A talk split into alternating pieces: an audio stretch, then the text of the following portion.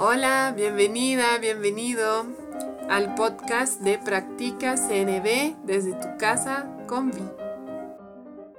Hola, hoy estamos, eh, vamos a trabajar el capítulo 16 del libro Crecer Juntos de Nerea Menizabal y como sorpresa y bonus tenemos hoy a Nerea con nosotros y nosotras eh, va a estar aquí una media horita para que le podamos hacer preguntas, conocerla, compartir algo, tal vez sobre el capítulo con ella.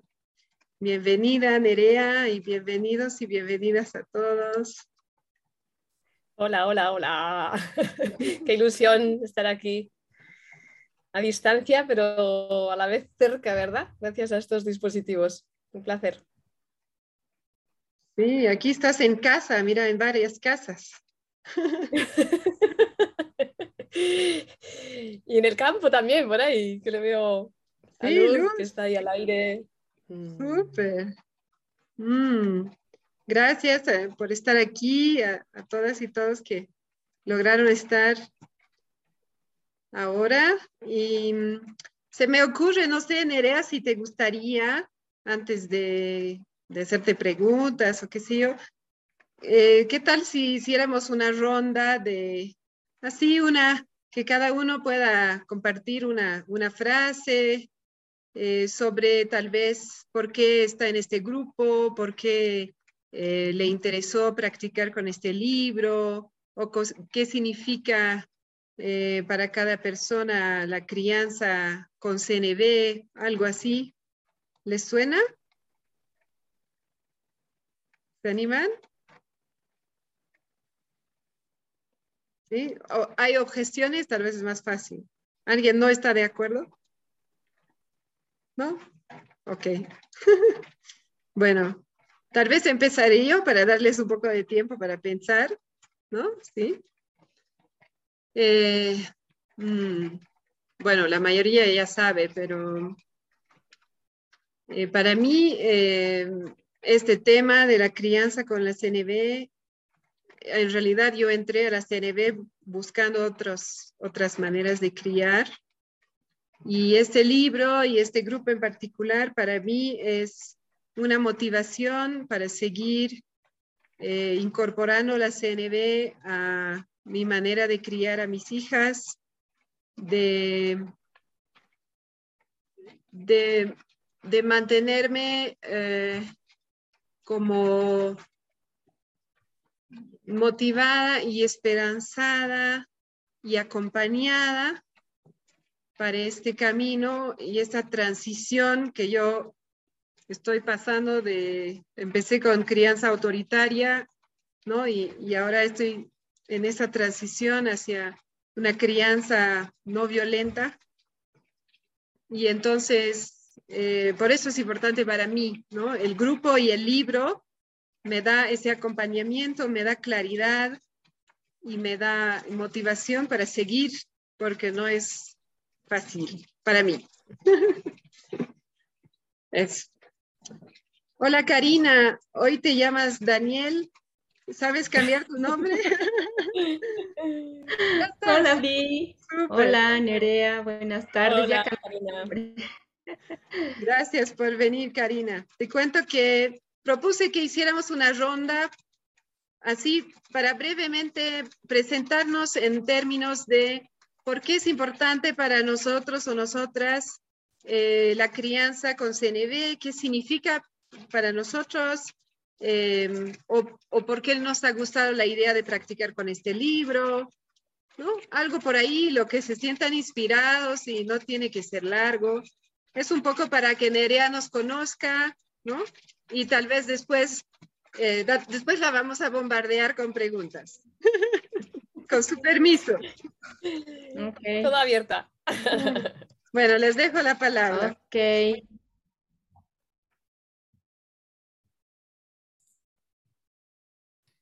Voy yo. Bueno, eh, a mí me interesó sumarme a un grupo anterior que tuvo Vi de Educar con el Corazón y luego continuar con este, porque para mí la CNB es más desafiante con los niños que con los adultos. Como que con los adultos para mí no es una gran historia, pero con los niños es como que eh, se disparan otras cosas.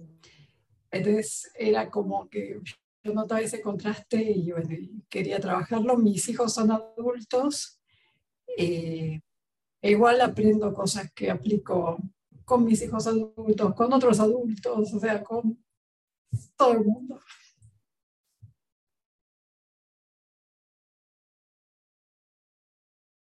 Gracias, Lea. Bueno, vamos nosotros. Eh, en nuestro caso, igual venimos de una versión anterior de Educando desde el Corazón con, con Vi, y venimos ambos de una crianza autoritaria de parte de nuestros papás. Entonces, cuando tuvimos a nuestro pequeño, sabíamos que no queríamos eso para él, ¿no? Entonces, estamos eh, interiorizándonos acerca de otro tipo de crianza, de otra forma de poder comunicarnos con él, que no todo tiene que ser gritos, no todo tiene que ser tan jerarquizado, así de yo lo digo y tú lo haces. Y eh, es, es como presentarle una nueva forma de vida a nuestro hijo. Y eso me emociona particularmente mucho, mucho, porque es eh, liberarnos nosotros de todas las ataduras que teníamos de la crianza antigua y a la vez brindarle un mundo nuevo de posibilidades, eh, lejos de lo que para nosotros fue la forma de crianza. Es duro, no sé, es muy duro, eh, toda una vida de ser lo que fue y cambiar ahora es complejo, pero eh, somos felices haciéndolo, practicando, intentando. Nos equivocamos, pero volvemos a intentar y entonces esa es de mi parte. Y, bueno, de mi lado, así para hacerlo cortito, es todo esto como para criar, para mejorar más o menos. Así lo veo. Eh, para mejorar nosotros como padres, para poder tener una mejor crianza, darle una mejor crianza a nuestro pequeño y también para que el, bueno, nuestro pequeño cuando crezca ya tenga inculcado toda esta, esta forma de vida. Y así, granito a granito, digamos, vamos a hacer de que haya más, más CNBs en el mundo.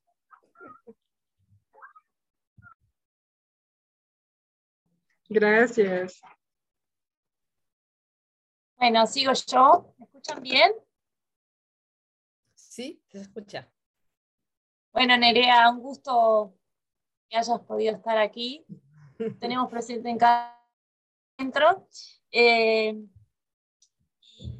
bueno, y también quería comentarte algo, mis orígenes son vascos, entonces también saber que estás en el País Vasco y que está en la edición en vasco me, me ha emocionado mucho también. Y yo llegué a la CNB eh, pues, justamente a través de, buscar herramientas para sentirme que, que, criaba con más amor a mis hijas, ¿no? En realidad llegué después de, de comprobar eh, lo difícil que, que, se me hacía muchas veces y lo, desde el dolor muchas veces, ¿no? O sea, como una necesidad de, buscar una herramienta que me ayudara a ser más coherente con ese ideal o con esas cosas que yo quiero para mi vida o para mis hijas o con mi esposo, para la forma de criar. Y al venir de un modelo autoritario, bueno, ¿no? O formas, ¿no? Que, que me di cuenta que tenía como muy arraigadas y muy difíciles de transformar, fue en esa búsqueda de buscar herramientas que llegué a la CNB bueno, para mí ha sido un hallazgo maravilloso, muy complejo también, difícil, pero al poder hacerlo en grupo y con, y con una herramienta que está como muy ordenada, muy clara, es como que es más fácil transitarlo y bueno, eh, llegué por ahí, ¿no? Con esa necesidad de sentirme mejor, de buscar más conexión con mis hijas especialmente, con mi familia y obviamente sabiendo que esa herramienta me aporta para cualquier relación, ¿no? Especialmente conmigo, ¿no? Es desde mí que puedo, que desde allí puedo eh, conectarme mejor con todos. Pero sintetizando, mi, ah, creo que, a mí esta herramienta lo que mayormente me ha aportado es eso, como la, herramienta, ¿no? la forma, ¿no? cómo ese, ese ideal o esa utopía o esa, cómo bajarlo en mi cotidiano, buscar ser más coherente, es muy difícil, me falta un montón, pero bueno, apuesto a eso y en eso estoy. Creo que tu libro es un gran aporte a eso, así que muchas gracias. Gracias, Fabiola. Ahora voy yo. Mm, Nerea, mucho gusto. Gracias, Vi, siempre por ese impulso. Este, bueno, eh, yo entré a la CNB un poco con el impulso de Tania, de mi hermana, que bueno, ahora no está, y ella es la que el año pasado me, me avisó del encuentro Educar desde el Corazón, que me gustó mucho, y ella también me motivó para que pueda participar en este, en este otro eh, proceso de crecer juntos. Entonces, me, e, evidentemente reconozco que me falta mucho eh, en este camino. Creo que es muy interesante el, tema de poder ver desde otra visión eh, la crianza de nuestros hijos. Y bueno, es un reto para mí, evidentemente.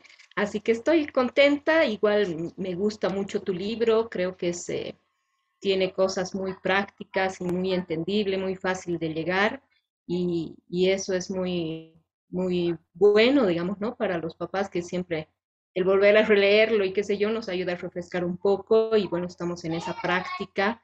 Como decían antes, este, uno se equivoca, vuelve a intentar y estamos así en, esa, en ese proceso, ¿no? Que es, eh, que es constante y evidentemente hay que cambiar nuestro paradigma, nuestra crianza ha sido así y evidentemente nos cuesta un poco, ¿no? Entonces, eh, yo contenta de estar aquí y gracias por, por este tiempo.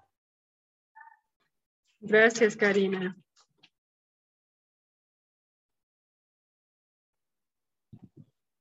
Hola, ¿me escuchan? Sí. Hola Nerea, un gusto. Gracias a ti por, por generar este encuentro, el grupo.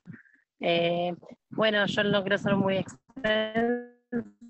Eh, también llegué a la CNB por, por mi hermana, por una hermana que ya había participado en un Haití. Y, la realidad es que también encontré eh, en un curso que hicimos con Vi anteriormente, eh, la CNB orientada a, la educación, a la crianza, eh, me trajo un montón de, preguntas que tenía como mamá, también soy docente, eh, y, tenía un, tengo un hijo mayor que, que tiene ciertas dificultades y la crianza que yo tenía, más autoritaria, no, no me estaba trayendo ninguna ayuda, tenía muchas preguntas, mucha angustia. Y la realidad es que creo que va por acá, que, creo que hay un montón de herramientas que vos ofreces en el libro, muy interesantes, me parece los ejemplos como muy me siento muy identificada en los ejemplos, muy sencillos. Siento que fue escrito para mí, me lo apropio.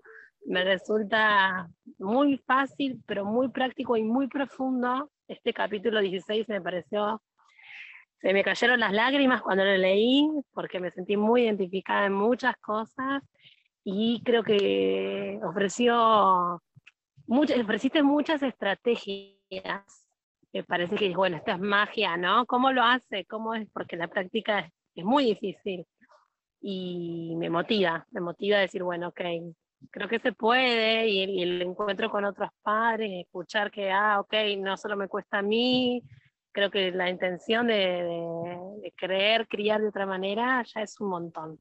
Y la práctica en conjunto ayuda, la ayuda de un soporte escrito, de ejemplos, y con práctica, nada. Eh, la que muchas gracias por, por, estar acá y muchas gracias por este libro que me parece que es maravilloso.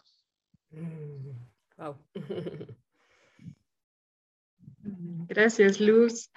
Andrea, bienvenida. Estamos haciendo una ronda eh, y solo quedas tú si quieres compartir eh, algo, por qué es importante para ti eh, trabajar la crianza con CNB o qué significa para ti eh, el, estar en este camino, cuál es tu intención al estar eh, en, este grupo, lo que tú quieras compartir. Gracias, Vi. Buenas tardes. Ahorita todavía no voy a prender mi cámara. Em, bueno, nada, yo igual llegué aquí por una amiga, por Tania.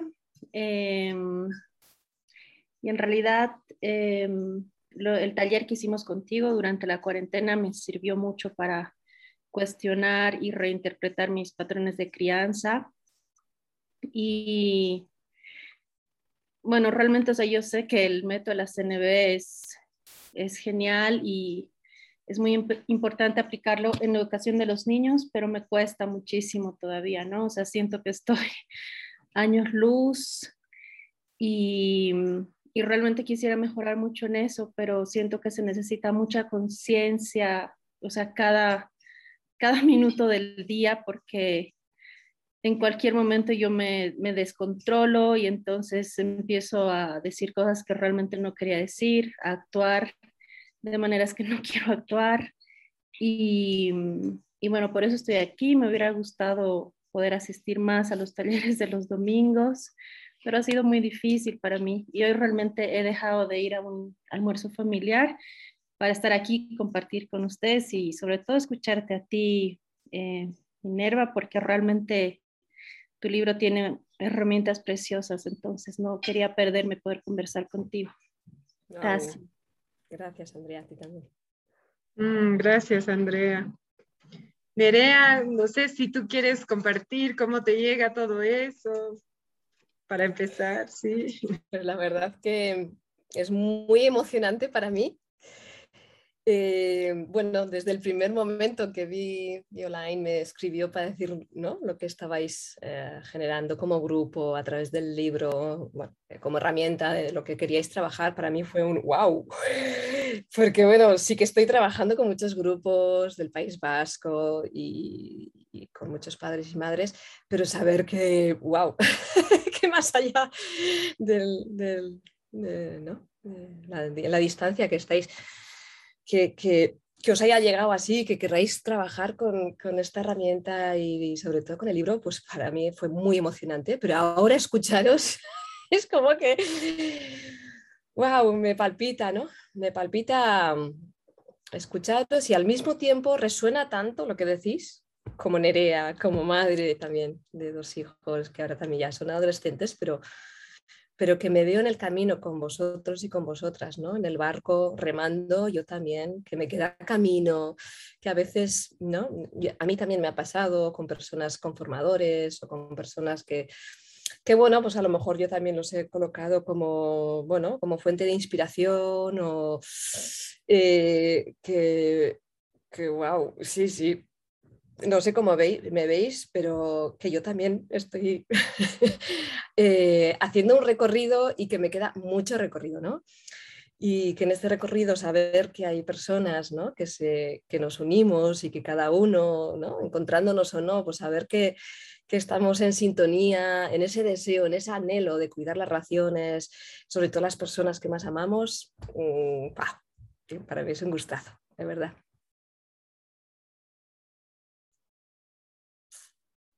Gracias, Nerea. Ahora, no sé si tienen alguna pregunta que quieren hacerle a Nerea en relación al, libro, al capítulo o más general sobre su experiencia, eh, lo, que, lo que guste, ¿no?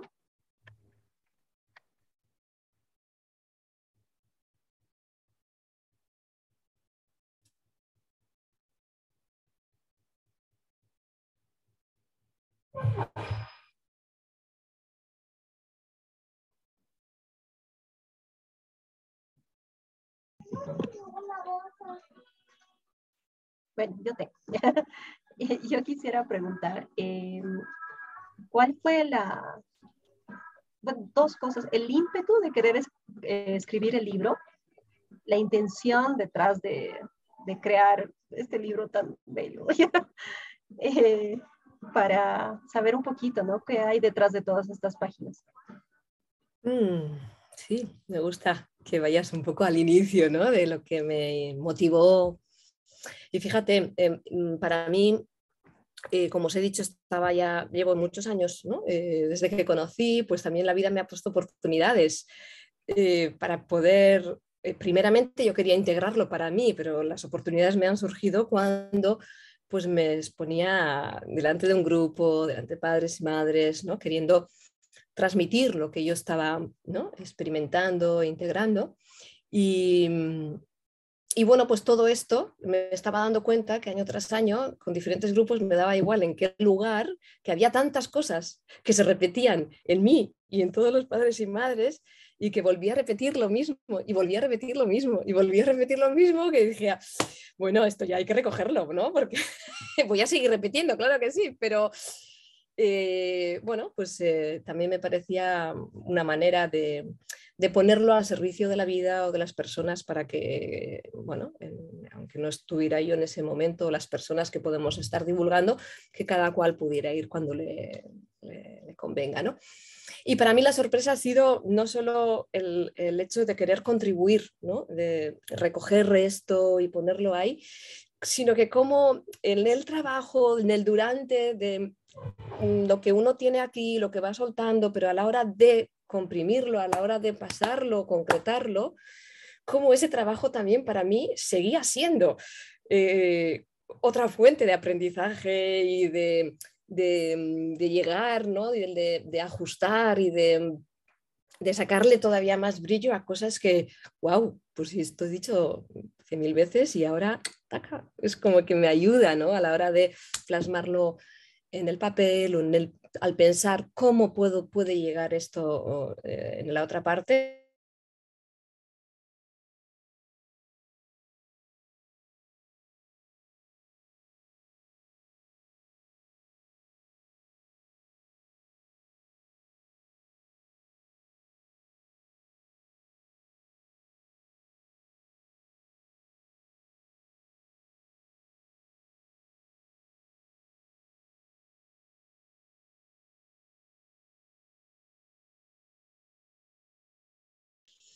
Eh, bueno, pues a lo mejor también rozando ahí, ¿no? Ese, patrón mío de la perfección y, bueno, pues todo eso también me, ¿no? es como otro, otro, otros estímulos para seguir descubriéndome a mí misma, ¿no?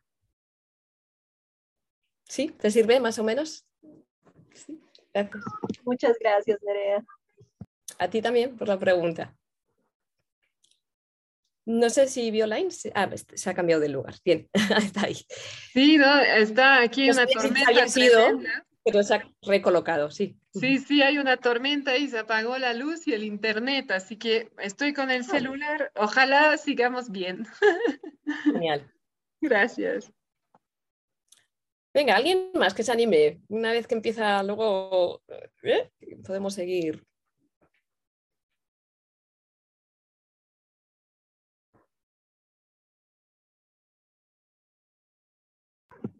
Ahora, yo aprovecho.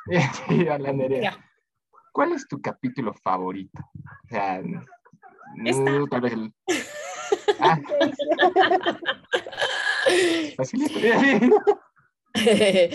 Esta, a ver, para mí todas tienen un sentido, por algo los he puesto, ¿no? No, no, no es algo que, bueno, pues eh, no, no, considero que haya un capítulo meter por meter, ¿no? Pero aunque todos tienen su, sentido, eh, creo que esta tiene especial, para, es un especial el tema de la autoestima, mm, tanto a niveles por, la experiencia personal en mí, por el impacto que ha tenido en mí, pero también en los acompañamientos que hago, porque tiene un impacto para mí brutal y además momentáneo. Es como, ¡pum!, sin hacer un trabajo exhaustivo y profundo, no sé qué, el poder hacer este clic eh, en, un par de cositas que hay en este capítulo, eh, lo que veo es que mm, se nos cambia el chip o, la, manera de mirar. ¿no?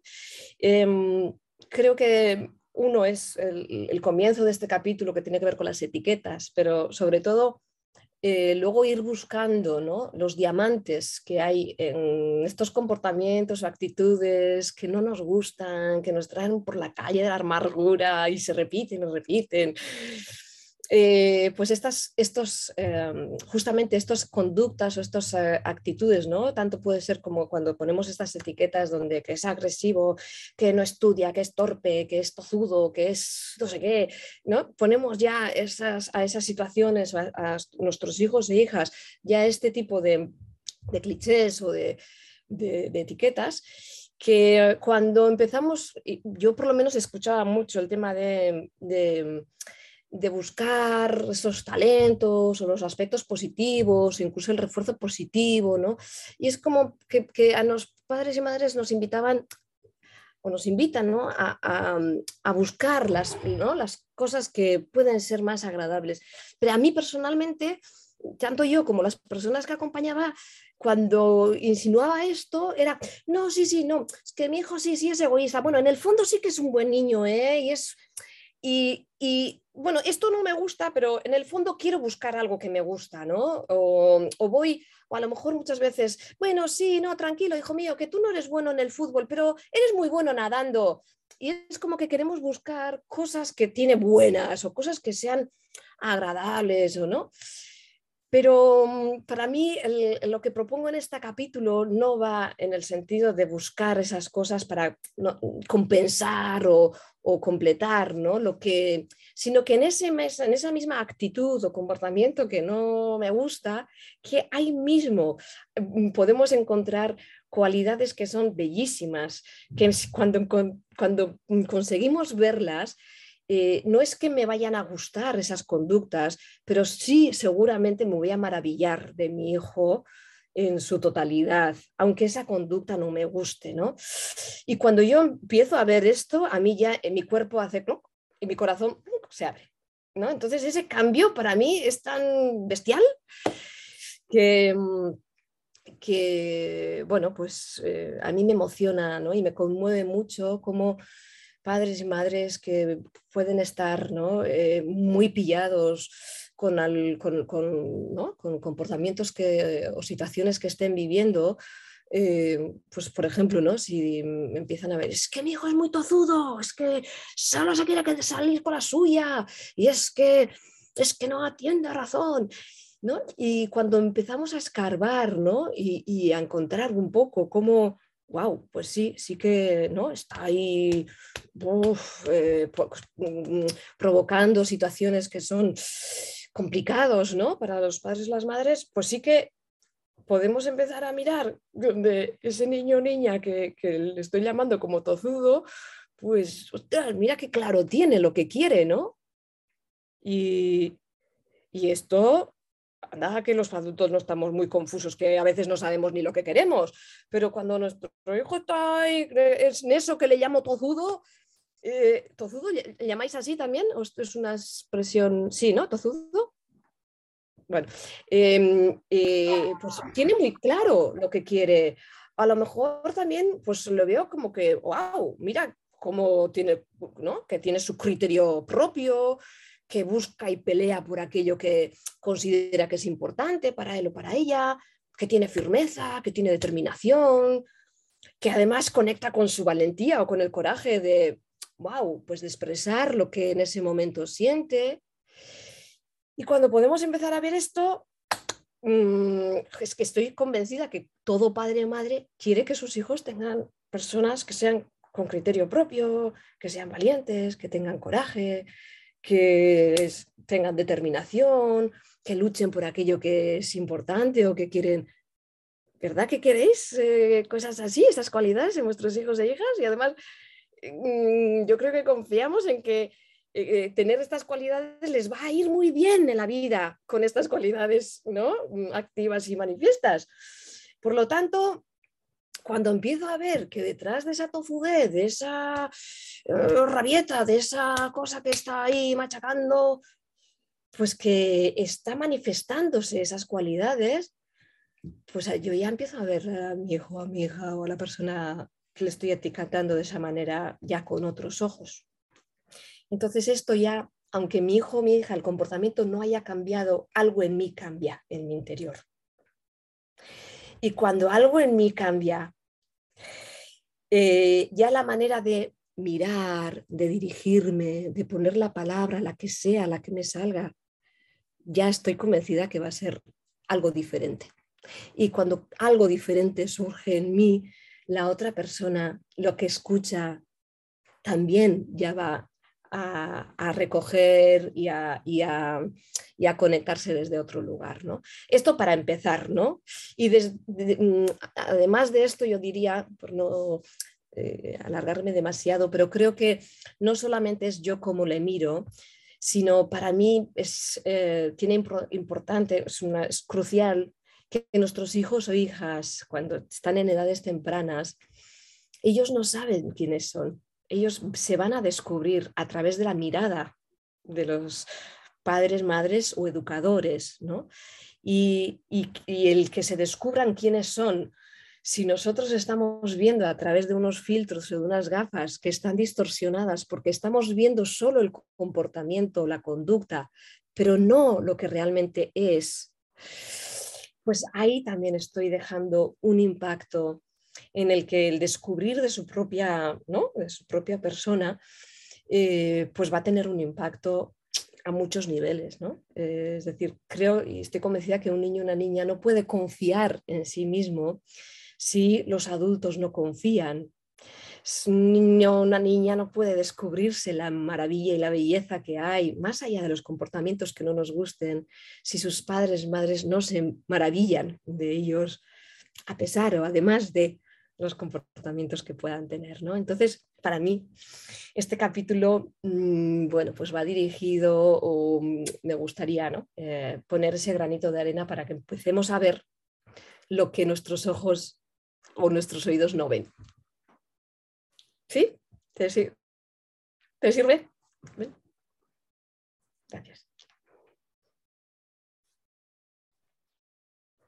Por eso cuando hay acompañamientos que hago a padres y madres y, cuando empiezan a ver esto, para, a mí me conmueve porque nada más ver las cualidades que empiezan a descubrir en sus hijos e hijas, se les cambia la expresión, se les cambia la, y salen con una motivación y unas ganas de acercarse a sus hijos, cuando, cuando estaban hablando de sus hijos, es que es agresivo, es que no, están muy distantes, están muy mm, cerrados, constreñidos, digamos, ¿no? Y, esto, es como en un segundo como cambia algo, ¿no?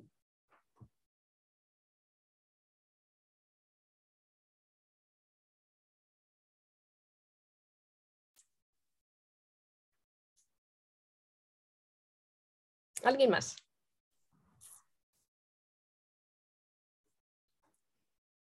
Ada, buenas tardes, que he visto que te has incorporado y nos conocemos de algún otro encuentro, ¿verdad?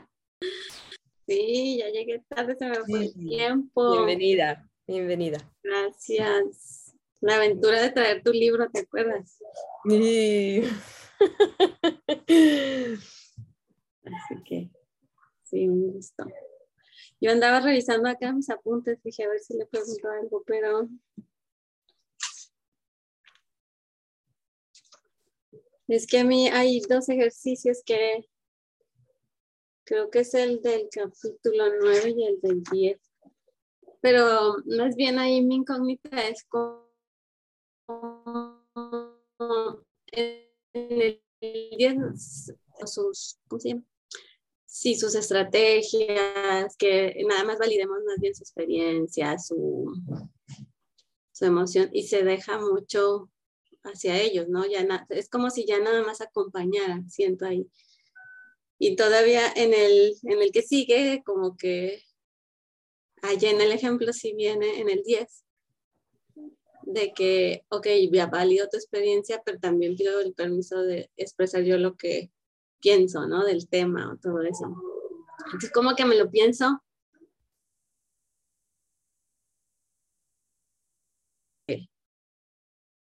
ella no quiere que yo incluso le dé mi opinión en ciertas ocasiones, ¿no? Pero con la chiquita de 7 se me hace que el estilo pudiera ser más el del 10, porque como que todavía, incluso con la mirada o la postura, como que pide algo de guía, ¿no? Mm. Entonces ahí, y me quedé un poquito en el ejemplo del 9, me pone a pensar ahí ya lo volví a leer y dije, bueno, es que ahí es con su grupo de amigos, ¿no? Con su grupo de amigos está el niño que se siente humillado o algo así, decía. No o De memoria, ¿eh? ¿Cuál es el ejemplo? Sí, pero ahí lo que yo me quedaba pensando más es cuando no son sus amigos, ¿no?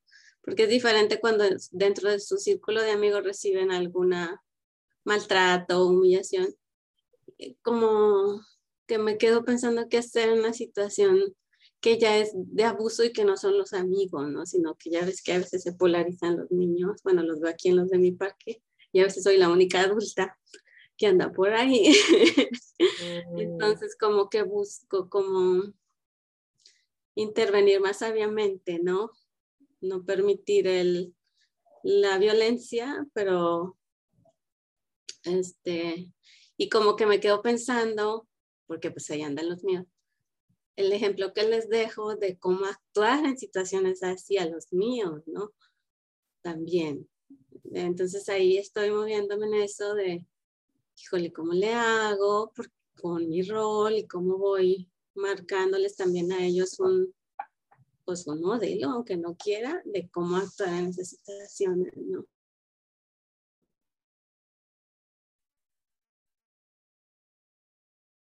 Ya, mm. ya, era agresión, pero ya cuando leí mejor el ejemplo dije, bueno, ahí está en su círculo de amigos. Estoy de acuerdo que cuando es su círculo de amigos, como que el, o el niño o la niña tenga como que el solo de sí va a surgir no qué hacer, ¿no? A lo mejor no. Puede ser, ¿no? Pero ahí le estás dando la oportunidad con el diálogo, porque él mismo pues, te puede decir, no, ya no sé qué hacer, o, sí, me siento así, pero en, mm. el, en, el, otro lado, donde sí están, no son sus amigos y sí están polarizados, es donde, em, como cómo les, cómo les llego, cómo, cómo abordarlo, es mi duda. Mm. Lo que te escucho, Ada, es que para ti hay una diferencia si eh, mm, esas situaciones o actitudes vienen de una relación de amistad, donde se conoce, ¿no? Que, que, hay, a lo mejor, bueno, te encaja más, eh, pero que cuando son relaciones donde no hay ese vínculo, esa amistad, eh, pero igualmente pueden llegar ¿no? a ser dolorosas las cosas que le pueden llegar, ¿sí? Ahí te resulta más difícil o no, no, no lo encuentras tan, eh, no te quedas tan tranquila. Sería, y, tu pregunta es, ay, ¿cómo puedo acompañar o cómo puedo intervenir incluso en esas situaciones? Sí, el dilema este de la fuerza protectora, ¿no? Hasta dónde ejercerlo mm. eh, y, que se quede también como recurso de ellos para alguna ocasión quizá, ¿no? Mm, mm. Sí, y en esto, Ada, me atrevo a decir que no, no, yo no tengo una respuesta ni mágica ni única. ¿No? Em, Ni yo. Claro, no, no, no, y sería, mm, no sé, omnipotente también por mi parte. Mm, cuando no lo sienta así y, tampoco creo que sería lo conveniente. Con esto quiero decirte que en cada caso ¿no? es más eh, ver cada una, uy, a mí aquí esto donde me está tocando y desde dónde quiero intervenir, si quiero intervenir.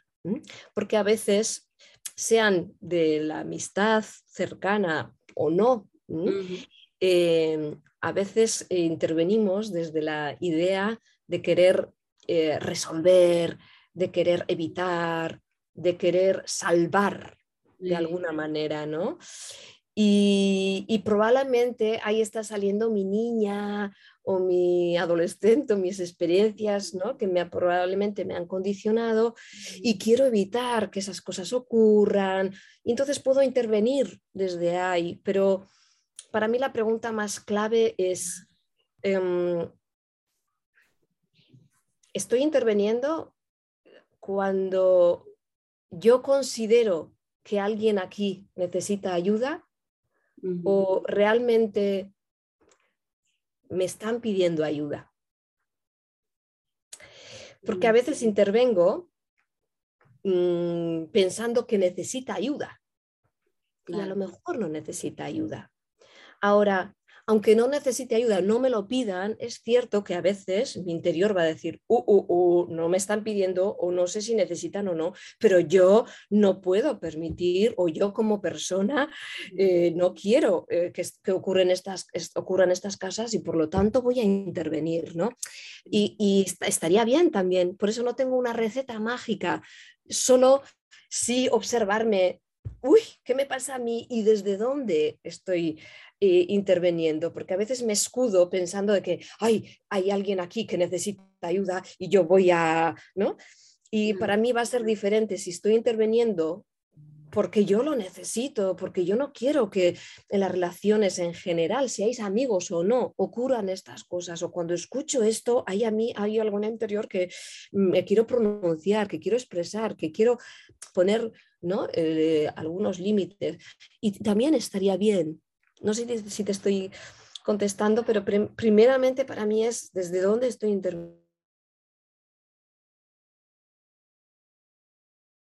interviniendo tanto cuando intento empatizar o entender cómo puede estar viviendo uno u otro, porque me, falta, me parece que es una falta de respeto o ¿no? algo que es inaceptable. Eh, pues ahí también eh, estar muy atenta a, porque no sé si te he entendido bien, Ana, si, si no me, me, corriges, pero a veces hacías la diferencia de que, bueno, pues igual el adolescente no quiere hablar de esto o no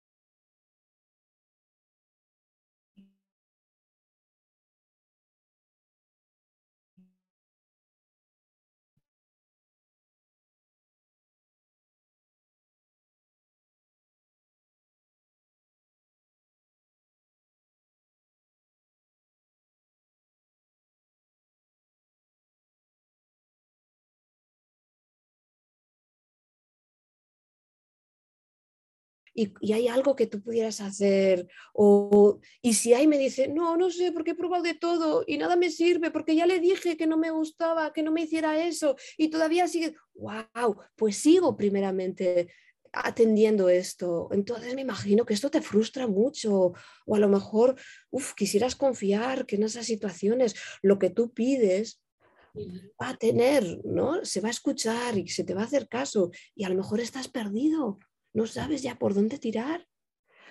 Y si ahí va, vamos juntas, ¿no? Juntos, pues ahí ya vamos pudiendo dar, wow, imagino que te gustaría tener un poquito de luz o algún apoyo para poder mm, resolver esto. ¿Es así? Sí, sí, sigue todavía ahí. Ay, y te gustaría saber mi opinión.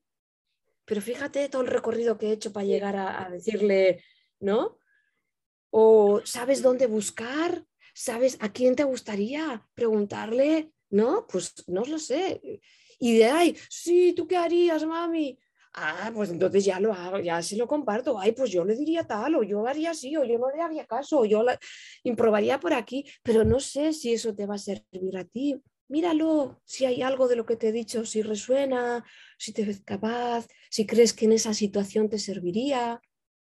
Si, si no es así, confío que tú vas a buscar alguna más. Y ahí le dejo abierta la puerta también, porque si no, van a seguir esperando a que nosotros le resolvamos, de que ellos no van a saber, no van a poder y no van a saber resolver sus propias situaciones. No sé si te he contestado a lo que realmente estabas preguntando, porque yo lo he pillado desde ahí, pero Ada, te has quedado un poco congelada en la imagen. No sé si sigues ahí también, pero sí te escucho. Vale. Este, sí, sí. Ahora sí. Es que creo que también yo te, ahí, ya la apagué y le aprendí a ver si se ve mejor. Mm. Sí, sí, no, incluso ellos, digo, pues he empezado con esto desde el otro curso de BI, son mis, son mis prácticos y ya abiertamente me dicen, esa sugerencia que tú me dices para mí es súper difícil. A veces sí necesito verte hacerlo para yo poder, ah, así le hizo. Ok, entonces yo agarro mi manera. O cuando tú me dices que le diga a los niños esto, ay, no, me cuesta muchísimo trabajo eso. Ah, ok, eso es pues muy duro para ti. Sí, eso sí, este tema otro es eh, nuevo porque veo pues niños externos a mí, ¿no? O sea, son, no son mis hijos, son mis vecinos peleando y agrediéndose físicamente. Entonces ahí quiero saber cómo intervenir, pero me encanta que me digas, pues sí, conecto con, sí, conecto más conmigo, también buscando no, no invadir, ¿verdad? Alcanzando ya un grado, cuando ya los veo en un grado que digo, no, ya está ahí, no lo voy a permitir porque aquí estoy, pues al menos yo, ¿no? Mm. Pero sí, sí, me encanta lo que me dices, que este, eso es buenísimo, porque que cheque desde dónde lo hago, o que mm. viene a mí, que pueda atender luego, ¿no? Mm. Ah, mira, me despierta esto en mí, ahorita voy a hacer esto, pero como que me reaviva esto otro que lo dejo para trabajarlo yo conmigo después, ¿no? Sí, sí, súper. sería interesante Pero no, sí, aquí los míos sí ya me dicen abiertamente, ¿estás hablando mucho? son muchas palabras. Este, a mí también. Esa sugerencia, me cuesta mucho trabajo. Este, no, no, no, no, esa no es para mí. ¿Ok? Sí, ya. Está, está, genial, ¿no? Que cuando nos dicen estas cosas. Em, claro, claro, porque es como eh, hacerse lo suyo, ¿no? Y a veces nosotros estamos con nuestra perolata y, ¿no? Y a, mí a veces me recuerdo que me decían, mamá, que nosotros no hablamos así, ¿no? Entre los amigos, que no. Y, y, pues perfecto, genial, gracias por decirme esto, porque es verdad, esto es lo que yo ahora, con mis 45 años, yo ahora diría esto, pero con tu edad yo tampoco, no es que no diría estas palabras, es que seguramente, es que yo no me estaba expresando lo que yo quería. Entonces, si tú crees que quieres expresarte, estoy segura que buscarás tus palabras, tu manera de decir, esta no es la tuya. Genial.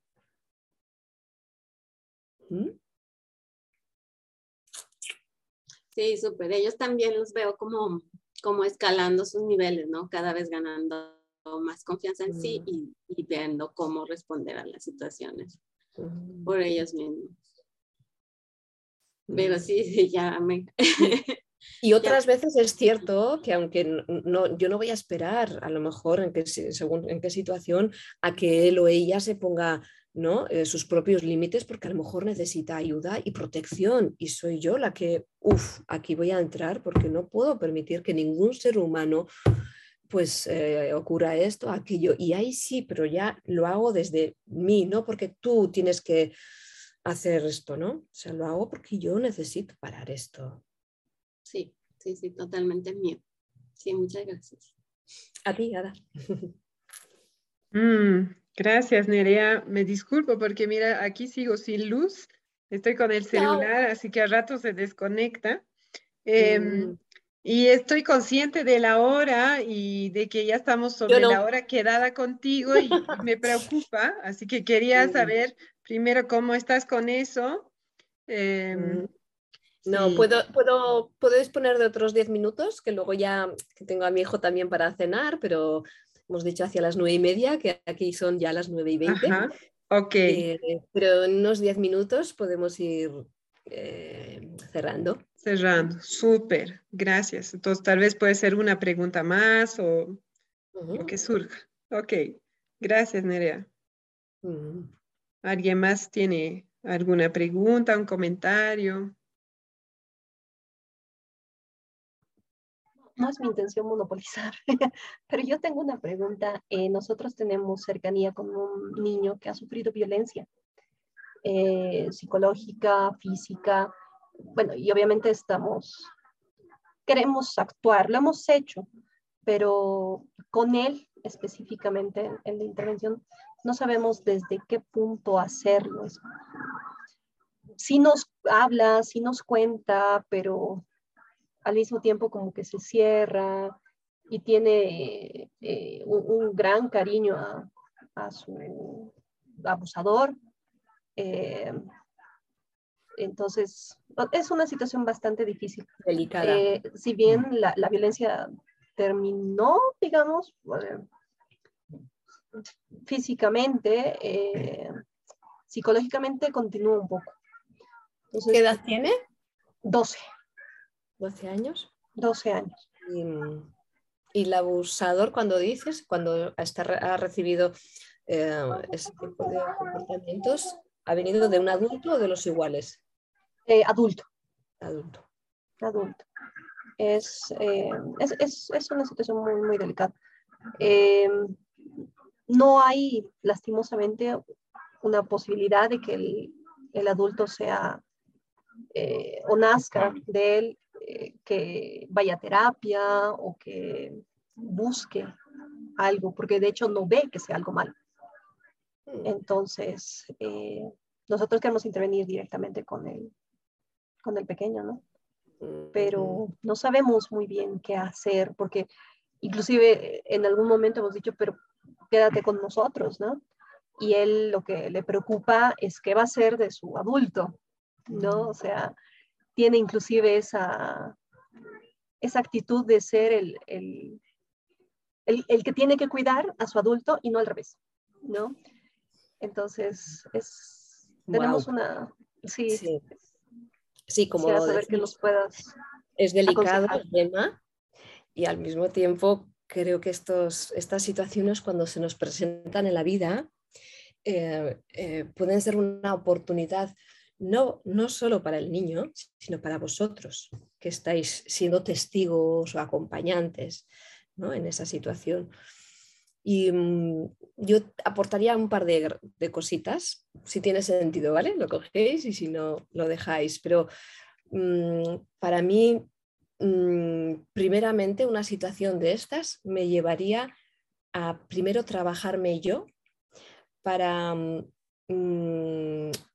conectarme, para, para limpiar la imagen que tengo yo de esa persona que ha cometido, eh, pues para mí, esas barbaridades.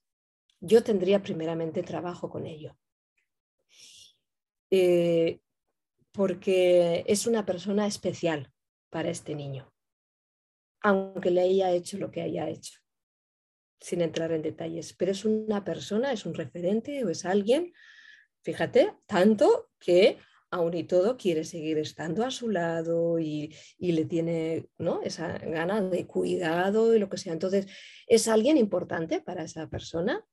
eh, cuando son incluso los padres los que tienen ¿no? eh, maltrato, eh, para mí es una pieza fundamental. Primero yo, a ver cómo, no sé qué palabra eh, utilizarlo, ¿no? Pero podemos, eh, pues como, como en el capítulo de hoy, le pongo esa etiqueta de que es maltratador, de que es agresivo, de que le está traumatizando, de que, ¿sí? Y que por culpa suya, fíjate, pobre niño. Y, y con esto no le estoy ayudando al niño cuando yo le estoy viendo a esa persona de esa manera. Aunque no le diga nada, aunque no hable mal de esa persona, solo con el hecho de pensar mm, de esa manera respecto a esa persona, ya le estoy mandando mensajes eh, que, eh, porque está en el ambiente, porque nos sale de los poros. Esa imagen, incluso me atrevo a decir, de enemigo que podemos tener, de, mm, eh, no le está ayudando a la criatura. ¿Vale? Entonces, primero, para mí, el trabajo más grande sería el nuestro, el, que nos toca hacer en nuestra cueva, en nuestro mm, espacio interior, para mm, eh, eh, ver más allá, que hoy creo que ha salido también en este ratito que llevo, para ver más allá de los comportamientos que está haciendo esta persona o ha, tenido. Descubrir a esta persona. Este capítulo del 16 yo lo aplicaría para ese adulto. No para encontrar los diamantes de nuestros hijos e hijas, sino para encontrar los diamantes en esa persona adulta que ha actuado de la manera que ha actuado. De hecho, lo que a mí personalmente me sirve es eh, que la violencia que ha podido tener esa persona, me atrevo a decir que ninguno de los que estamos aquí en el grupo estamos exentos. De hecho, habéis dicho muchos en la, muchos en la presentación que venimos de una educación autoritaria y que me sale muchas cosas que luego me arrepiento y no quisiera, pero bueno, estoy en el camino y me queda camino. Muchos habéis repetido y yo he dicho, yo también me incluyo ahí. Claro, hay algo en mí que, eh, que que, me ha hecho actuar de manera violenta, actúo de manera violenta y seguiré actuando de manera violenta.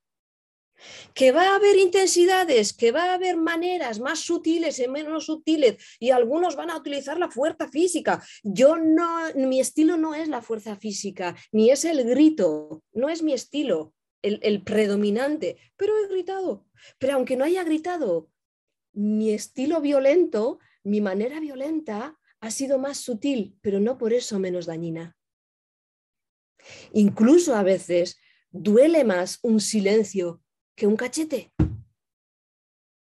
Y mi estilo ha sido, ha sido más el del silencio. Entonces, ¿quién soy yo para decir que ese, ese adulto es muy violento? Ah, pero yo no. No, yo no. Aquel sí. Y mira lo que está haciendo. Y mira el impacto yo también. Yo también he maltratado. Entonces empiezo a verme de igual a igual a esa persona. Tú has maltratado y yo también. Porque ¿qué es maltrato? Aunque sea en un momento mm, pequeño, menos grande, más veces, menos veces, con más menor intensidad, todos hemos hecho un trato que ha dañado a alguien. Entonces empiezo a mirarle ya con otros ojos a este adulto, tú y yo humanos, tú y yo humanos limitados, condicionados y heridos. Así soy yo, así eres tú. Y desde ahí, a lo mejor, empiezo a ver también que esa persona, cuando ha actuado con esas, con, en ese estilo que a lo mejor ha sido pues más visceral, más físico, más, no lo sé, que a lo mejor no es mi estilo, pero es una persona también que le ha llevado a actuar así, porque a lo mejor estaba está desesperado, a lo mejor tiene mucha impotencia o hay tanto miedo de, no, de, que este niño a lo mejor no obedezca o no aprenda o no colabore o no que, que, que, que ante ese miedo de no hacerlo bien o de no encontrar otros recursos, pues está repitiendo está actuando de la manera que, con las estrategias que tiene y lo está haciendo de manera, lo ha hecho de manera torpe, trágica, incluso como yo. Entonces empiezo a ver esto y en mi espacio interior. Y cuando empiezo a ver esto, ya a este niño, ya le estoy regalando otra mirada diferente ya le estoy regalando otro encuentro posible. Pero antes de que esto yo, bueno, haga ya, ¿no? Em, con palabras, si es que llegaran, que creo que puede ser interesante, creo que la aportación para vosotros, además de esta, este, esta mirada interna, sería eh, que, bueno, cuando está con vosotros y habéis dicho que os expresa o empieza a contar cosas, luego a lo mejor mm, ¿no? Pues, eh, va al silencio, no quiere hablar, lo que sea, es al ritmo, eh, los momentos en los que se pueda abrir, que hay mm, de toda dosis, toneladas, la apertura posible para reconocer el dolor que puede haber, para escuchar para por lo menos que tenga el espacio donde si quiere o cuando quiere o cuando pueda, pueda compartir y ahí pues se le acoja, se le mm, se le acompañe en el reconocimiento a lo que ha, ha supuesto o puede seguir suponiendo para él las vivencias o la experiencia que ha tenido. Y para esto la herramienta por excelencia y la CNV en esto, pues nos da también esta herramienta de la empatía. Entonces, eh, la manera de sanar a, través vuestro, con vuestro, mm, vuestra intervención, acompañamiento, sería para mí empatía en los momentos que pueda abrirse y contar. Y más empatía todavía cuando quiere estar en silencio y no quiere hablar y se cierra, pues hay más empatía todavía, sin forzar, respetando, encontrando los diamantes cuando cierra la boca. Me encanta cuando mm, no te apetece hablar y cambias de tema y no quieras hablar de esto.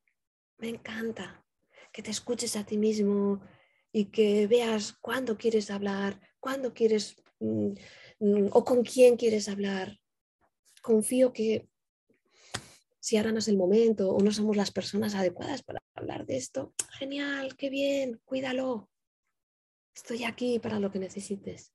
Es decir, empatía para cuando se abra y quiera contar y hay, pero más empatía para mí porque es como que le podremos ayudar más si habla y si confía con nosotros y si mm, para mí va, va, a haber un mensaje de más confianza cuando os pone en la prueba de que cuando no quiere hablar le respetáis. Y no solamente le respetáis, sino que además valoráis y validáis el hecho de no querer hablar. ¿Mm? Y una vez de empatizar y, y incluso cuando dice esto que me ha parecido muy importante, eh, de, mm, eh, que, incluso ¿no? que él quiera, cuando le, proponga, le proponéis ¿no? Eh, que, puede tener sitio, ¿no? no sé si lo he entendido bien, pero el que pueda convivir con vosotros. y él dice, no, no, no, no, que yo no le puedo hacer esto, que yo, ¿no? ¿Cómo voy a hacerle esto? Ahí también necesita mucha empatía mucha empatía. Por una parte, para ti me imagino que, mm, ¿no? que a lo mejor temes o tienes temor o que a lo mejor hay cosas que no te han gustado de las cosas que han ocurrido y a la vez porque tú necesitas respeto, necesitas seguro de que vas a estar bien cuidado y ha habido momentos a lo mejor que no han sido agradables para ti y a la vez para ti es importante mm, no fallar a esta persona, eh, estar cerca de esta persona, porque es una persona que a ti algo te aporta, algo te sigue aportando, quieres cuidar, sientes aprecio por él. Y, desde ahí lo estás eligiendo y ayudar el que le lleva a querer eh, estar eh, en esas circunstancias. porque para mí es más importante que tome conciencia de qué le lleva a decidir seguir estando al lado de esta persona es una persona que, eh, bueno, eh, para mí hay mucho amor ahí. Entonces, reconocer eso también. A la vez, le, podéis seguir, ¿no? Eh, dejando las puertas abiertas, pero en mm, el acompañamiento a veces es como queremos que deje de sufrir y creemos que aquí va a estar mejor con nosotros o ofreciendo un espacio y a lo mejor no es un momento o no es lo que más le conviene en este momento. ¿Sí? ¿He sido clara? Muchísimo, muchas gracias, Nere. De verdad nos das, nos das mucha luz.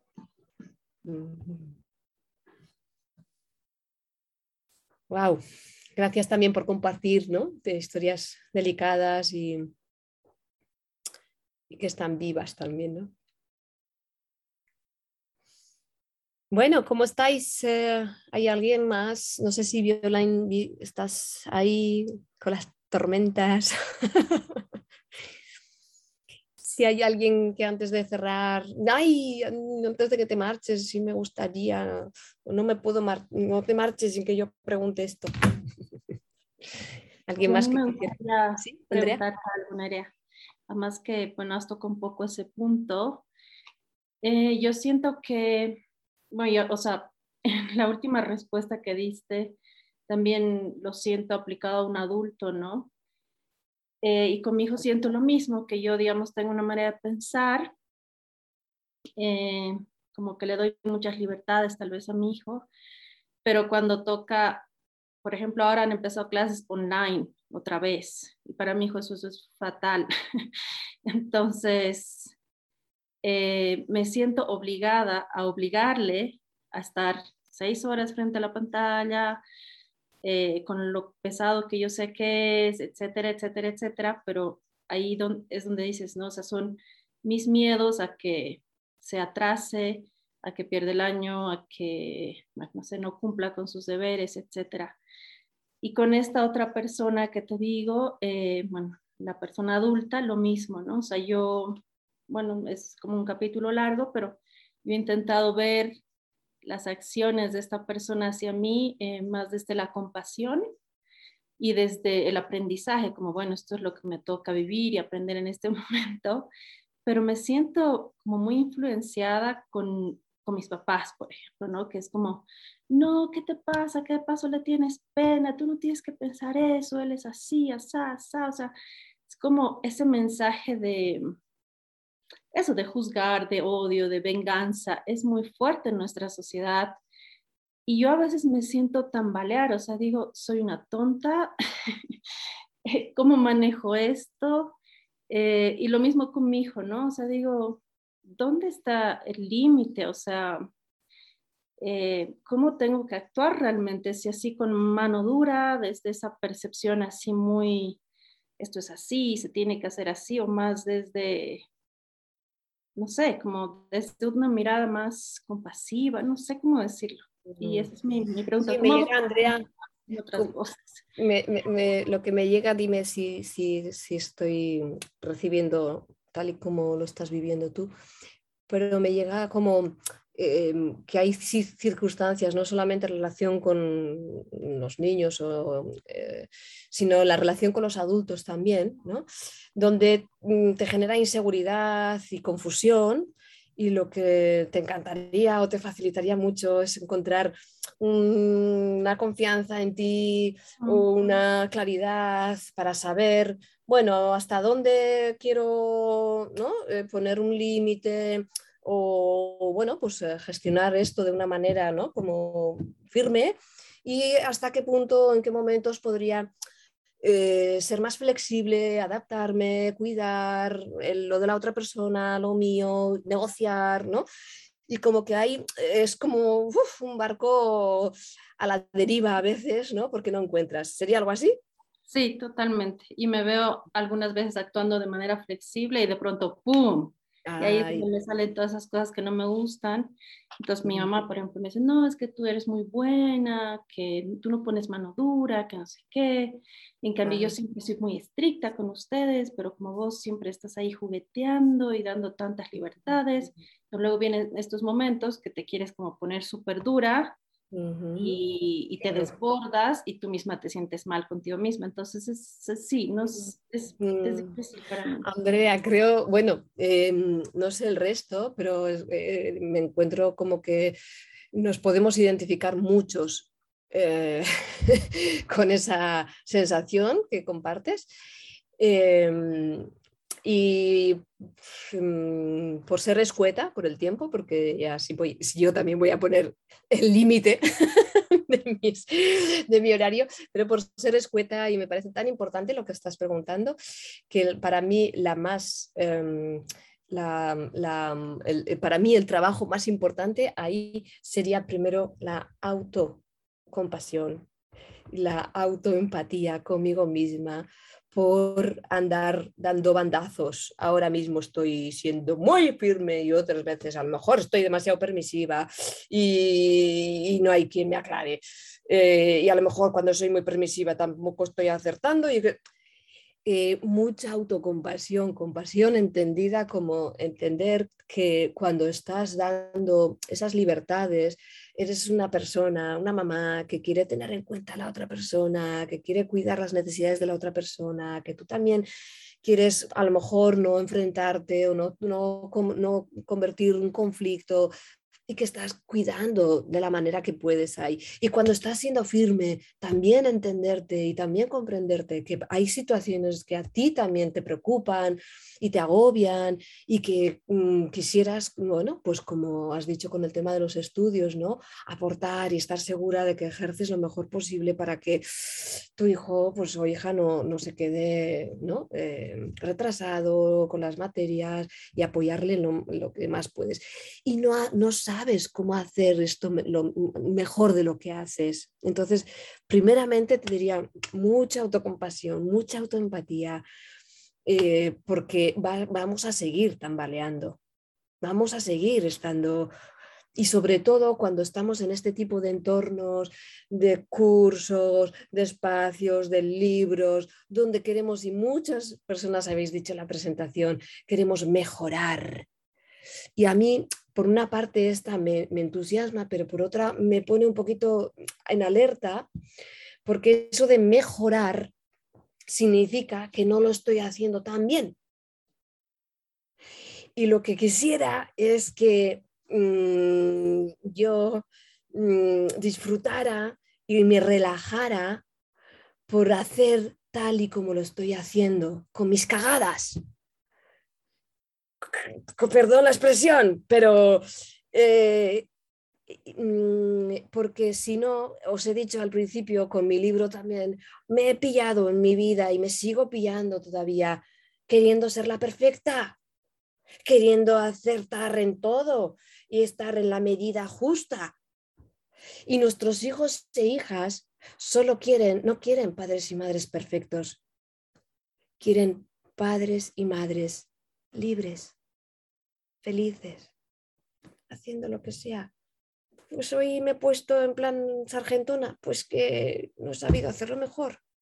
Y hoy estoy muy permisiva y a lo mejor me estoy excediendo ahí. Sí, y así soy la mejor madre. Mis hijos no van a tener una mejor madre. Aunque lo intente hacer mejor y aunque lo haga peor, soy la única madre para mis hijos. Haga lo que haga. Quiero aceptarme con mis limitaciones, quiero aceptarme con eh, mis cegueras, quiero aceptarme.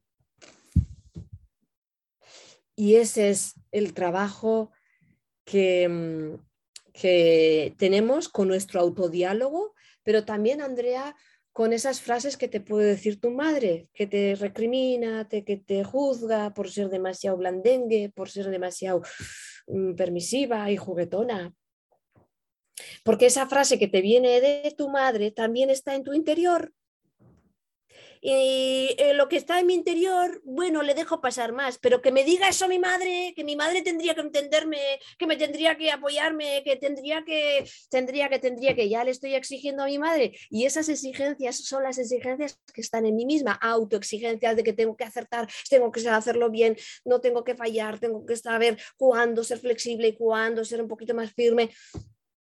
Eh, lo que te dejo, Andrea, eh, mm, que te gustaría, que, faltaría la segunda parte, pero la parte más importante para mí, lo que has dicho sería autoempatía, autocompasión, autoaceptación y esto dedicarle minutos, eh, horas para el cuidado mm, mío. ¿Vale?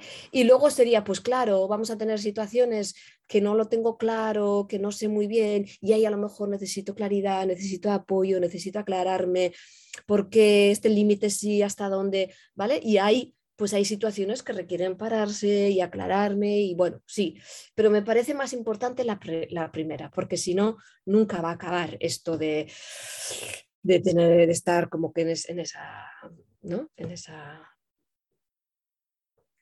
¿Te aporta algo, Andrea? Sí, muchísimo. Muchas gracias. Bueno, y ahora ya sí. No sé si Vi estás ahí, pero. Estoy, voy a, intentar el video. Ya está, te veo. A ver, eh, sigo sin luz, así que está todo. Genial, pero te, eh, veo, la silueta. Ah, mira. Quiero, quiero honrar tu tiempo, escuché el límite, ya pasamos el límite, escuché otro límite. Así que em, te quiero agradecer, a mí me inspiró mucho, vi eh, muchas, eh, ¿no? Eh, movimientos que indicaban que resonaban. Em, voy a pedir al grupo que en el chat pongan algo que con lo que se algo que se llevan y, te enviaré eso luego porque quisiera honrar tu tiempo, respetar tu compromiso con tu hijo, pero me siento muy muy muy agradecida, eh, inspirada por lo que nos has compartido y eh, ha sido un honor para mí y bueno, eso para mí también es un lujo, de verdad, eh, no solo lo que os he dicho al inicio, sino mm, haber dedicado este tiempo, mm, para mí tenía mucho sentido y, lo sigue teniendo, con mucho gusto, saber solo que estáis ahí, bueno, mes a mes, con capítulos, eh, cada uno haciendo vuestro recorrido y tener este espacio donde yo también, bueno, pues pueda compartir ¿no? mis eh, visiones o mis aprendizajes pues ha sido un gustazo. También las preguntas que me habéis hecho me han parecido que me han permitido ¿no? el poner ¿no? Eh, pues lo que, lo que yo en este momento siento. Y muchas, muchas gracias, de verdad. Tanto Vi por todo este mm, eh, gestión que estás haciendo con el grupo, pero también los que un domingo a la tarde estáis ahí detrás de la mm. pantalla. Gracias si quieren abrir sus micrófonos para despedirse y así te dejamos irte, Nerea.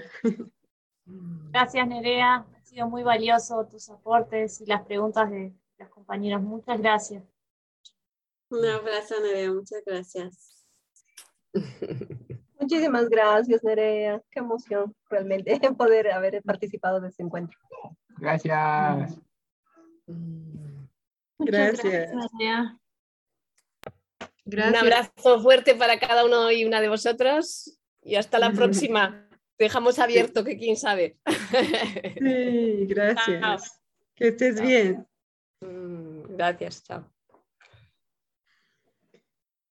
Entonces, si, si están eh, dispuestas, dispuestos, me encantaría que en el chat podamos compartir ¿no? algo que nos llevamos de esta charla con Nerea, eh, o alguna, algún sentimiento eh, que tenemos al respecto, alguna necesidad satisfecha para que yo pueda compartir eso con ella y que por nuestro lado podamos como cerrar esta parte del, de la sesión de hoy y luego eh, pasar al, a la práctica.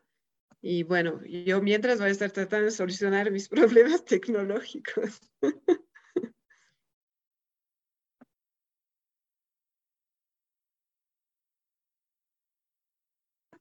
Volvió la luz. Ah, ya volvió. A ver. Ay, lo siento. Qué, desastre. Qué desastre. Bueno, aquí estoy. Este, leamos. O, está, o quieren, quieren que leamos o prefieren que solo mandemos a Nerea.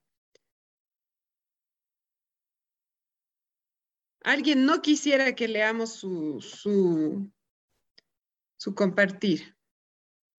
Así es más fácil. ¿No? Que leamos ahora, dices tú en voz alta lo que ya está escrito en el chat, ¿eso te refieres? Ajá, sí. ¿Alguien no quiere que leamos lo que compartió? Está bien. Ok. Sí, más que nada mi intención es que podamos cerrar, ¿no? Em, esta parte Aquí leo, me queda mucho, mucha inspiración y esta frase fue muy reveladora. Tú y yo, humanos, condicionados y heridos. Mm, gracias, Andrea. Ada, gracias por la empatía y la claridad al explicarnos desde dónde ves cada una de las situaciones. Lea, emoción, inspiración, nuevas posibilidades. Gracias luz, motivación, inspiración, claridad, autoconexión. Gracias. Karina, muy contenta por haber participado en la reunión con Nerea, es de mucha claridad. Me gustó su actitud que me ayuda a confiar en mí misma. Me queda trabajar también en la autocompasión y autoempatía y a no rendirse.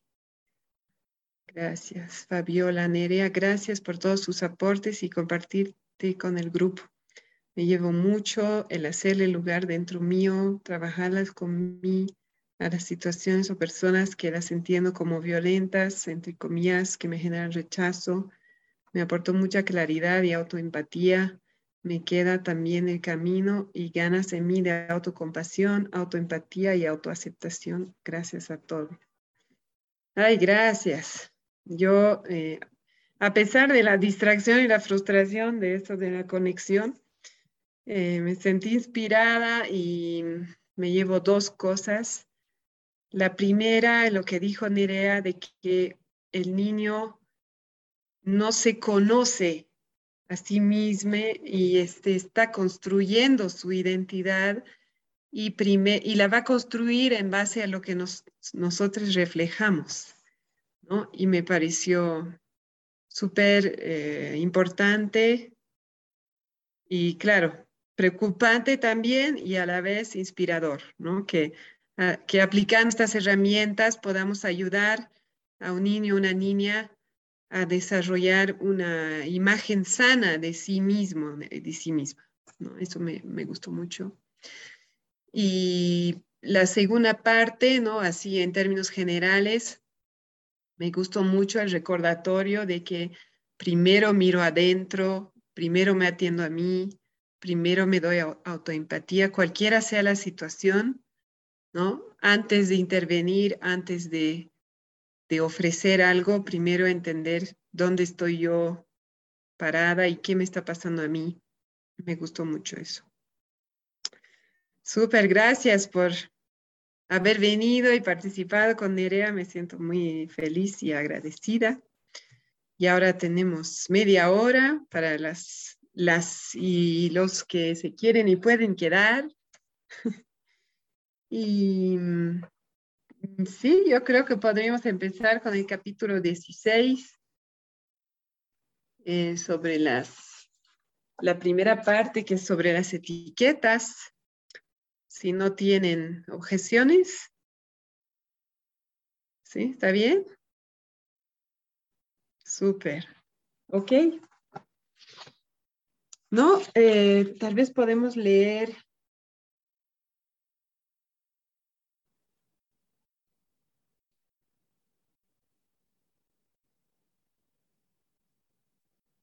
la primera página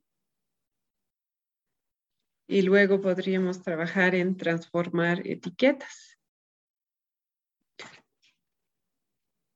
Estoy, estoy, este, no sé si quiero leer la primera página o leer el poema. Creo que es una canción. Tal vez podríamos empezar por ahí, la página 170. Si alguien quiere leer o pueden leer un párrafo por persona. Sí, empiezo. Gracias. Nunca he visto a un hombre vago. He visto a un hombre que nunca corría mientras yo le miraba. Y he visto uno que a veces dormía entre la comida y la cena y que se quedaba en casa cuando llovía. Pero no era un hombre vago. Antes de llamarme loca, piensa, ¿era vago o solo hacía cosas que etiquetamos de vagos. Nunca he visto un niño tonto. He visto un niño que a veces hacía cosas que yo no entendía o de forma diferente a como yo preveía. He visto un niño que no había visto los sitios donde yo había estado, pero no era un niño tonto. Antes de llamarle tonto, piensa, ¿era tonto o solo sabía cosas diferentes de las que tú sabías, por más que buscaba y buscaba.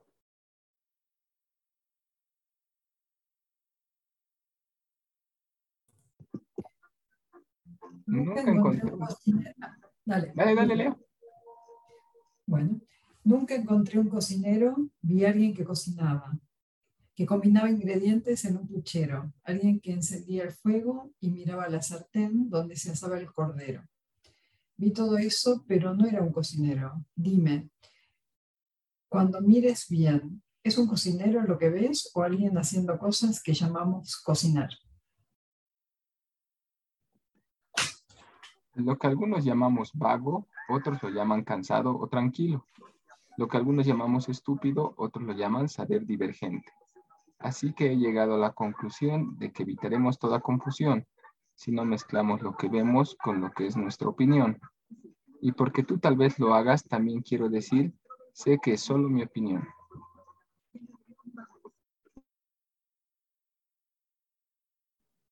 La autora es Ruth Weber Mayer, no sé cómo se pronuncia.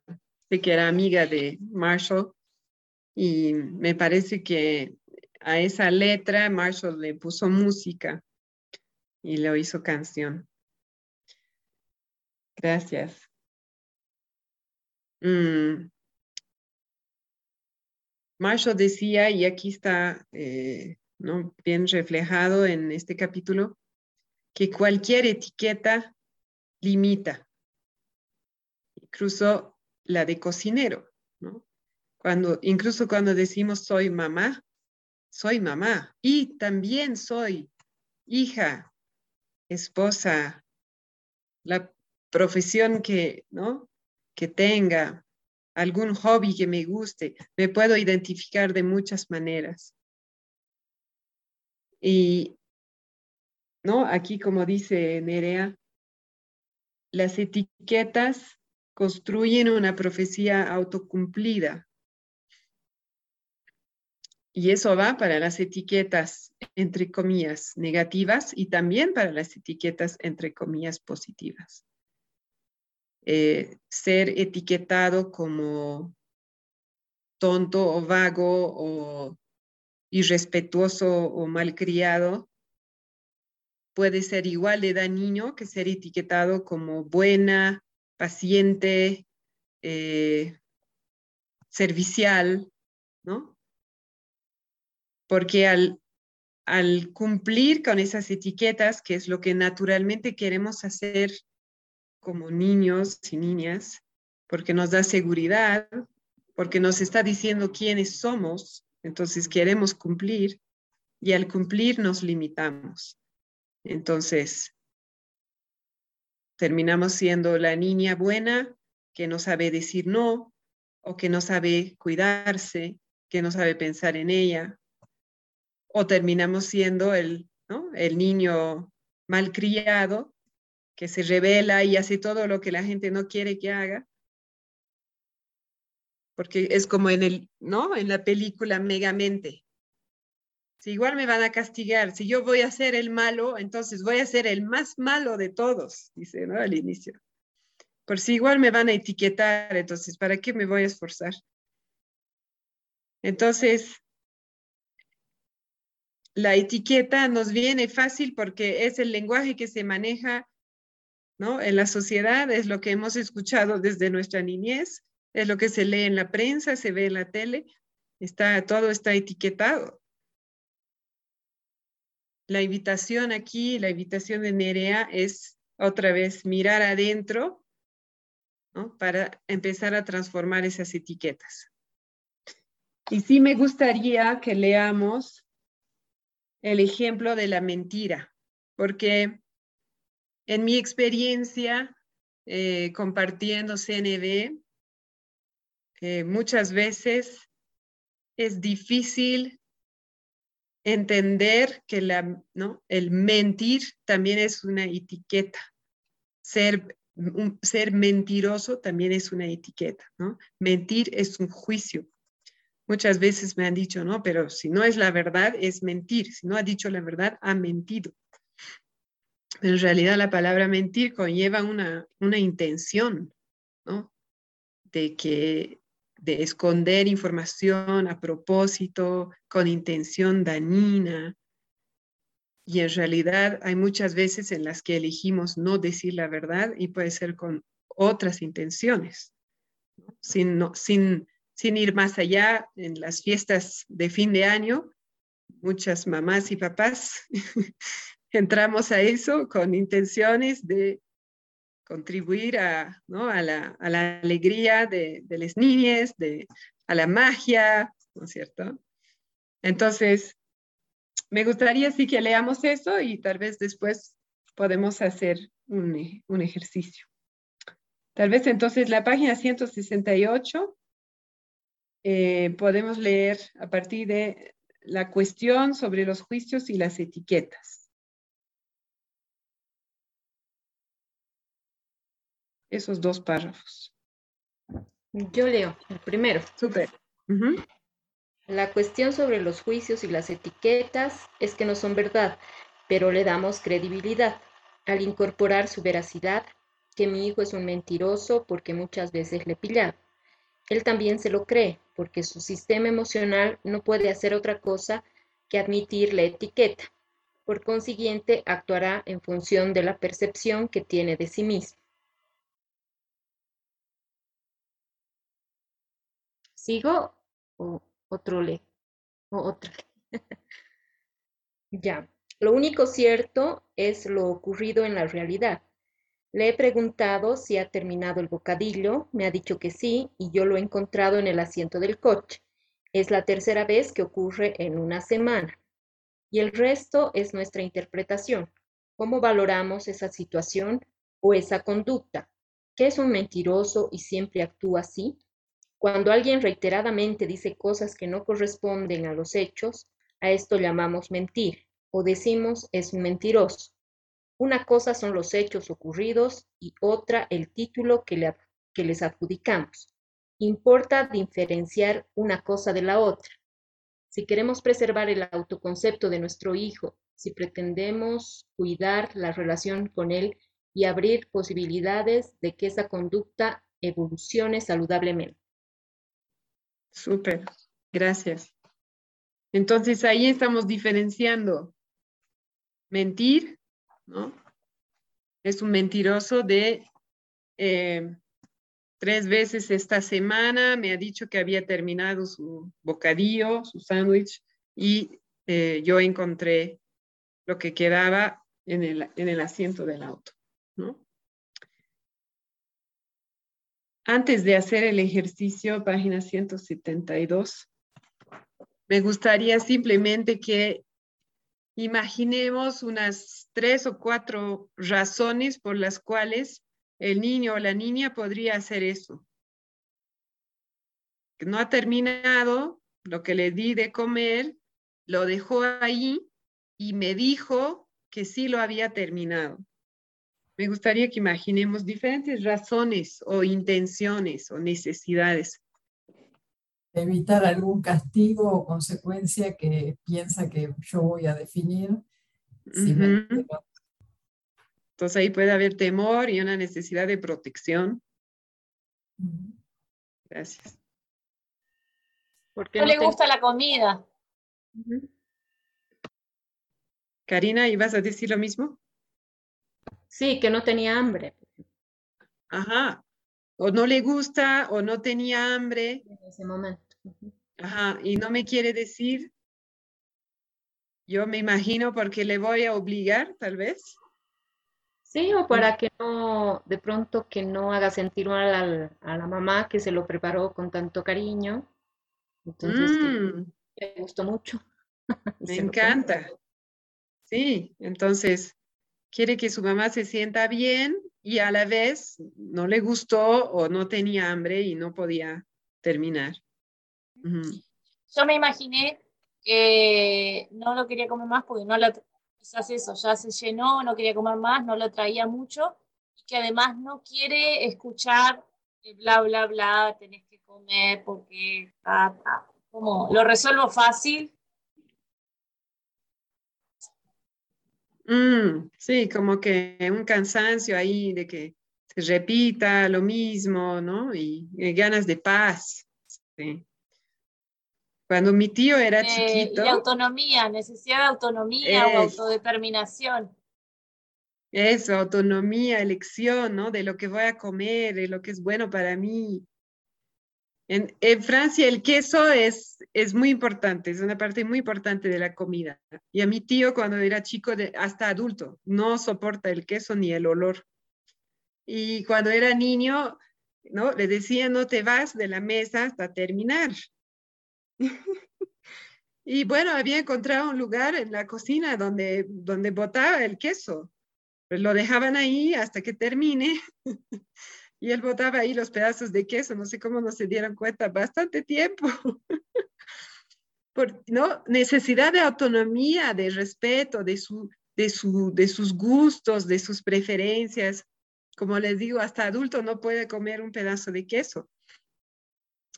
Entonces, a mí me gusta hacer esa exploración para apartarnos un poco del concepto de la mentira, porque a veces cuando nos mm, ponemos esa etiqueta nos cerramos y solo podemos ver en blanco y negro, ¿no?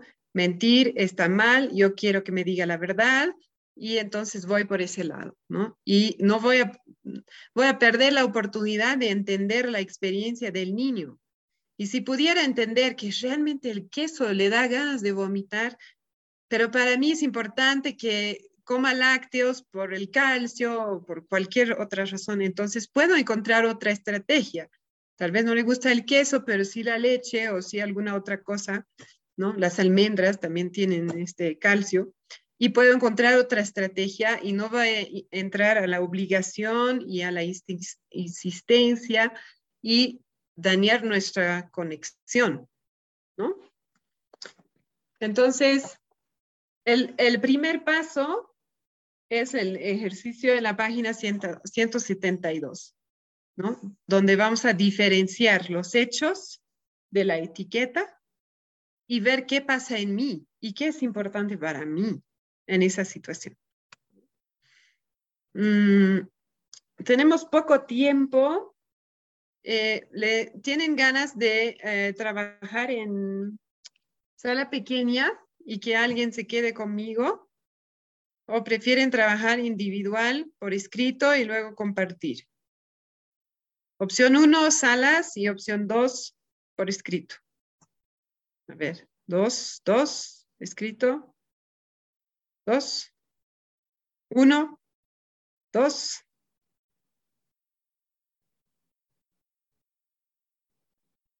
Lea, Mel y Aline no tienen preferencia. Me da lo mismo. Dos, escrito, ok. Lea, Andrea, ¿quieres ir a sala? ¿Te gustaría ir a sala con Lea? Lea, ¿estás dispuesta? Sí.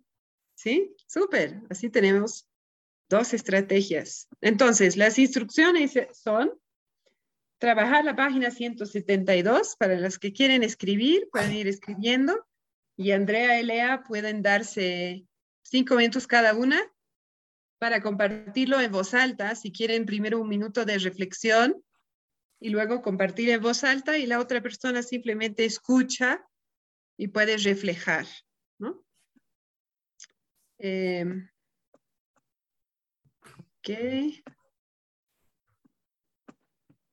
y así tienen 10 minutos en la sala. Aquí vamos escribiendo y los que quieren pueden compartir.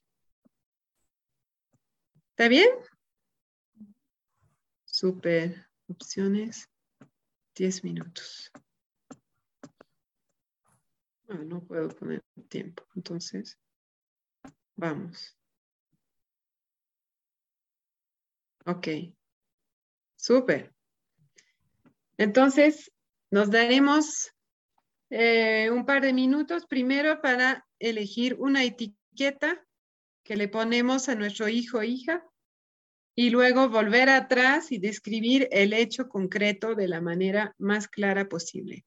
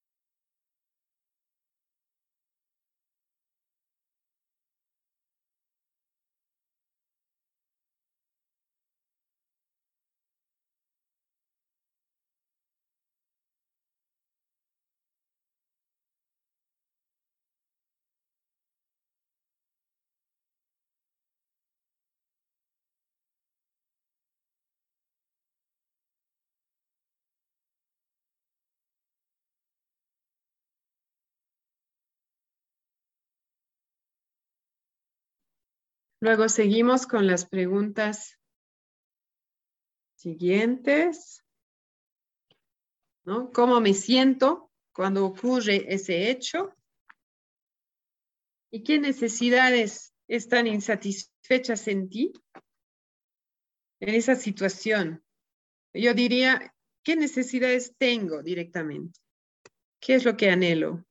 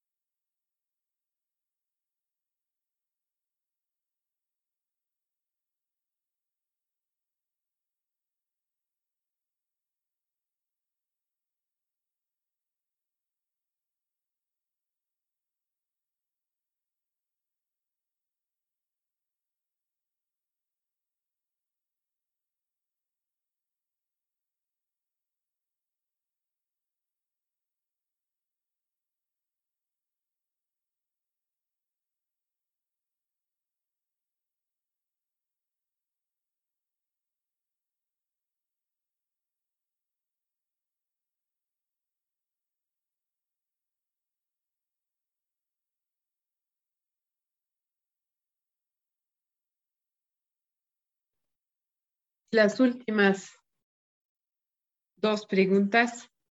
¿Qué acciones quieres pedir para que esas necesidades sean atendidas y satisfechas? Esas estrategias pueden tener que ver con mi hijo o hija o no. Hay muchas maneras de atender una necesidad dada. Y finalmente, ¿qué y cómo eliges expresar a tu hijo o hija?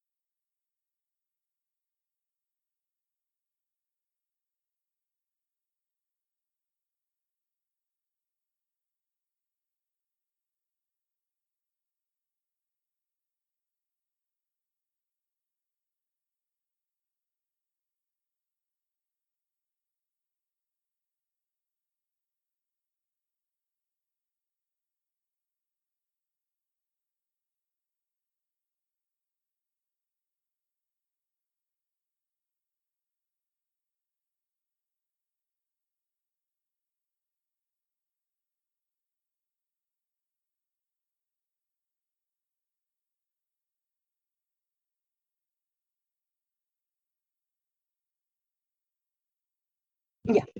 Eh, vi una consultita. La última pregunta, el qué y cómo eliges expresar a tu hijo, no, no la, no entiendo, o sea, ¿qué, ¿a qué se refiere?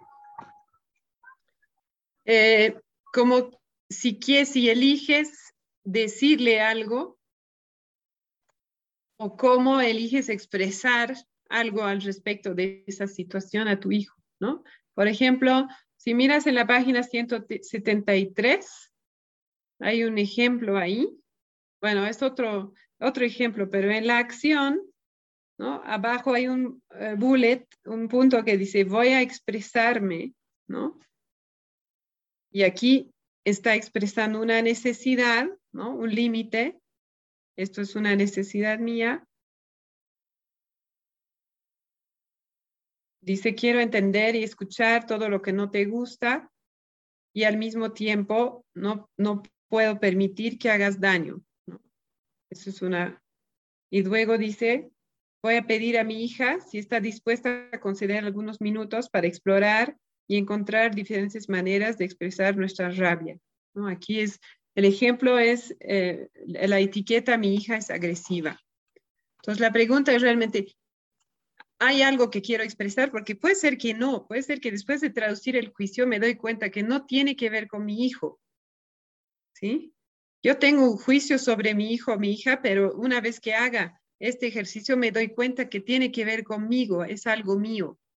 Y en realidad, en el fondo, no tiene mucho que ver con mi hijo o hija, o en todo caso, mi necesidad no le toca a él o a ella satisfacerla. Entonces, puede ser que elija no decirle nada. También puede ser que elija, por ejemplo, si es una necesidad de cariño, digamos, ¿no? Que tengo un juicio de que mi hijo es frío, fría o algo así, ¿no? O no me quiere. Entonces, ¿cómo voy a satisfacer esa necesidad? Dándole yo más cariño, por ejemplo, que eso a la larga puede generar también que me dé a mí, pero en todo caso puedo satisfacer mi necesidad de cariño y de amor dando, ¿no? Las necesidades se pueden satisfacer dando y recibiendo. Si yo, yo por ejemplo, tengo una necesidad de respeto, también la puedo satisfacer yo dando respeto a los demás, ¿no? En la forma en la cual les hablo, les escucho. Entonces, por eso dice, pienso, ¿no? Que dice que eliges decir o cómo expresar, que puede ser también con un abrazo, por ejemplo, ¿no? Eh, voy a eh, ver si ya vuelven, sí, las voy a traer a Andrea y Lea.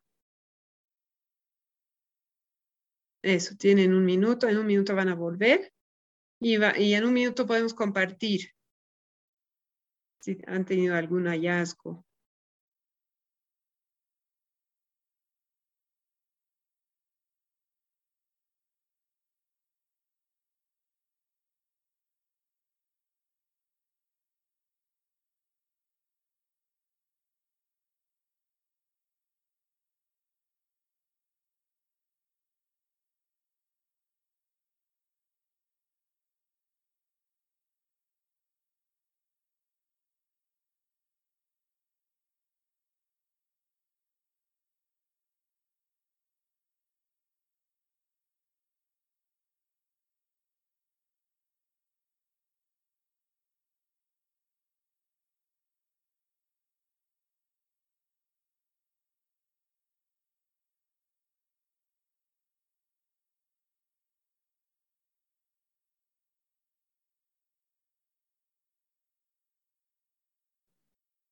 Bienvenidas de vuelta, Lea, Andrea.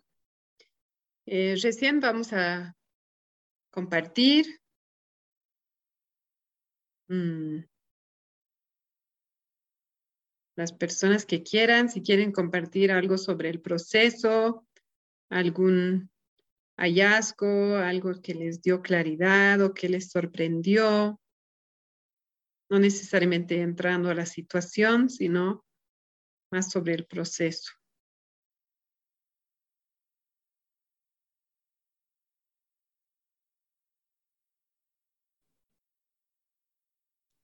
Bueno, a mí me, me pareció fuerte eh, escucharme decir las palabras, las etiquetas que le doy a mi hijo. Mm. Entonces, nada, eso. O sea, creo que pues una cosa es cuando se lo digo así en el calor del momento y renegando y otra cosa fue ahorita explicarle a Lea lo que le digo, así sentí como, ¿cómo puede ser que le diga eso?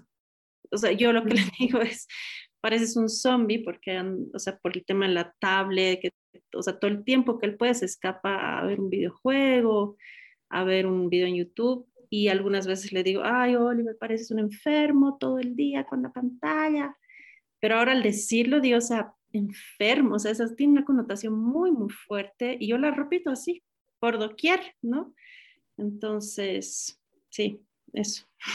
Mm, como una, un choque, ¿no? De verbalizar y escuchar cómo suenan esas palabras y, sí, y escucho una gran necesidad de, de consideración hacia tu hijo y de respeto, de querer cuidarlo. Mm. Gracias, gracias por compartir. ¿Alguien más? Sí, a mí me sonó como, eh, como que es importante, digamos, antes de vertir un juicio o de, dar una etiqueta, eh, tal vez conocer más eh, a detalle, ¿no? uno lanza primero esas palabras, digamos, y no, no las piensa. Entonces eso me, me, llamó la atención, que es importante a veces controlarse y, y, pensar un poquito por qué lo está haciendo, ¿no? Antes de mm. una etiqueta y, decir, eh, eres un mentiroso, cuando en realidad eh, no conozco bien el hecho, ¿no? yo no he estado ahí para, para saber qué ha pasado realmente, ¿no? O con, ese, con esa etiqueta con cualquiera, ¿no? Mm. Eso, eso me llamó la atención. ¿no? Mm, escucho como, ¿no? Eh, ganas de darte el tiempo y espacio para explorar, tener curiosidad, averiguar más antes de juzgar o evaluar. Mm, gracias. Si en mi caso me di cuenta que al poner la etiqueta aunque no la nombre en voz alta, em, es como que es, me estoy dando por vencida. Es como decir, eso es un hecho, ¿no? ¿No? Digamos, eh, la etiqueta, ¿no? Está apegada a su papá, digamos. Es como decir, entonces estoy abandonando la posibilidad de que haya más apego conmigo al decir eso, ¿no? Que a veces se dicen chiste, pero ahí me di cuenta que al nombrar eso hay como un abandono. Es, es como decir, eso nunca va a cambiar. Entonces me gusta también la exploración como para darse cuenta de que en realidad todo es fluido y hay eh, oportunidades de, que las cosas sean diferentes. Pero empieza conmigo.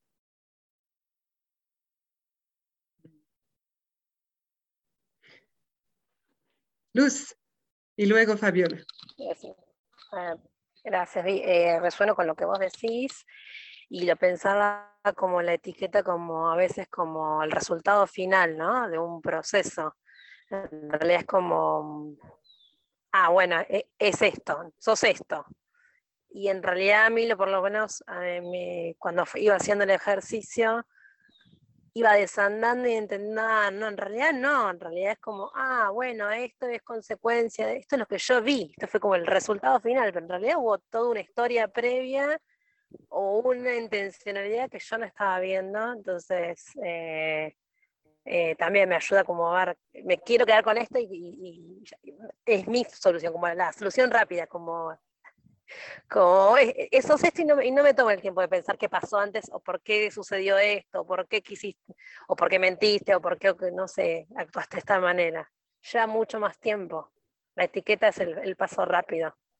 Eso, entendí yo y, está bueno tomarse el tiempo. Me creo que mirar a nuestros hijos con, sin poner etiquetas, como que, como aparte que también ellos nos ponen etiquetas a nosotros, ¿no? Es mutuo. Em, me resulta muy interesante. Mm, gracias, Luz. Fabiola. Y eh, les quería compartir que me di cuenta eh, que el ejercicio que, que, hice yo fue elegir justamente una situación donde de mis hijas usualmente mienten en algunas circunstancias o con algunos hechos. Y me di cuenta que en realidad lo que más me afectaba era la etiqueta que yo me ponía a mí misma, no puede confiar en mí. Que eso me genera un dolor y una, me dinamita las posibilidades de, de bueno, de, de, entender más la situación o, o entender qué necesidades están detrás de su comportamiento. Entonces ahí lo que me di cuenta es que muchas veces no solo están las etiquetas que yo le pongo a mis hijas, sino en esos momentos yo me autoetiqueto y eso funciona como lo que a ti te pasaba, Vi, como abandonar las posibilidades de cambio o estar la desazón o el dolor que me provoca, que como que quedo anclada en esa emoción. Fue muy fresco y fue muy revelador darme cuenta. En mi caso funciona, creo que tiene más peso incluso, es, ese, esa, esa autocrítica o esa etiqueta que yo misma me pongo a mí sobre ese hecho concreto. Eh, interesante darme cuenta que, bueno, eso no, ayuda a la posibilidad de conexión y a, buscar nuevas formas de, entendernos, entender por qué. Fue, fue, interesante darme cuenta yo misma que auto, ah, me, me autoetiqueto cuando recibo una, una situación que me, me genera, ¿no? Tensión, dolor o lo que sea. Mm. Mm, gracias por esto, me resueno mucho. Bueno, veo la hora y quiero honrar su tiempo, así que mm, yo quisiera, como el capítulo 16 es largo y me encantaría que la siguiente vez hablemos de eso de buscar los diamantes, eh, yo quisiera darnos tarea de hacer el ejercicio en la página 173 y 174, que es transformar la etiqueta, es similar a lo que acabamos de hacer, pero eh, no, empezando por transformarla diciendo el contrario. aquí el ejemplo es, ¿no? Mi hija es agresiva, el antónimo o el contrario de ese juicio me va a mostrar lo que yo quisiera. Y aquí dice, me gustaría que mi hija fuera cuidadosa y que supiera expresar con amabilidad lo que le pasa. Entonces, muy rápidamente puedo transformar el juicio en mis necesidades y mis anhelos, ¿no? Y entender mejor lo que me está pasando. Entonces, mi invitación es a que podamos hacer eso y la siguiente semana empezar en la página 175 con descubrir los diamantes de nuestros hijos e hijas. Y bueno, pues tal vez podemos hacer una muy breve ronda de despedida, si quieren decir una palabra o simplemente despedirse o, quieren poner algo en el chat, como gusten. Yo me siento agradecida por su paciencia a pesar de todos los problemas de conexión que tuve hoy justo el día que estaba la autora. bueno. A mí se me cortó la luz también, ahora al final. ah, mira.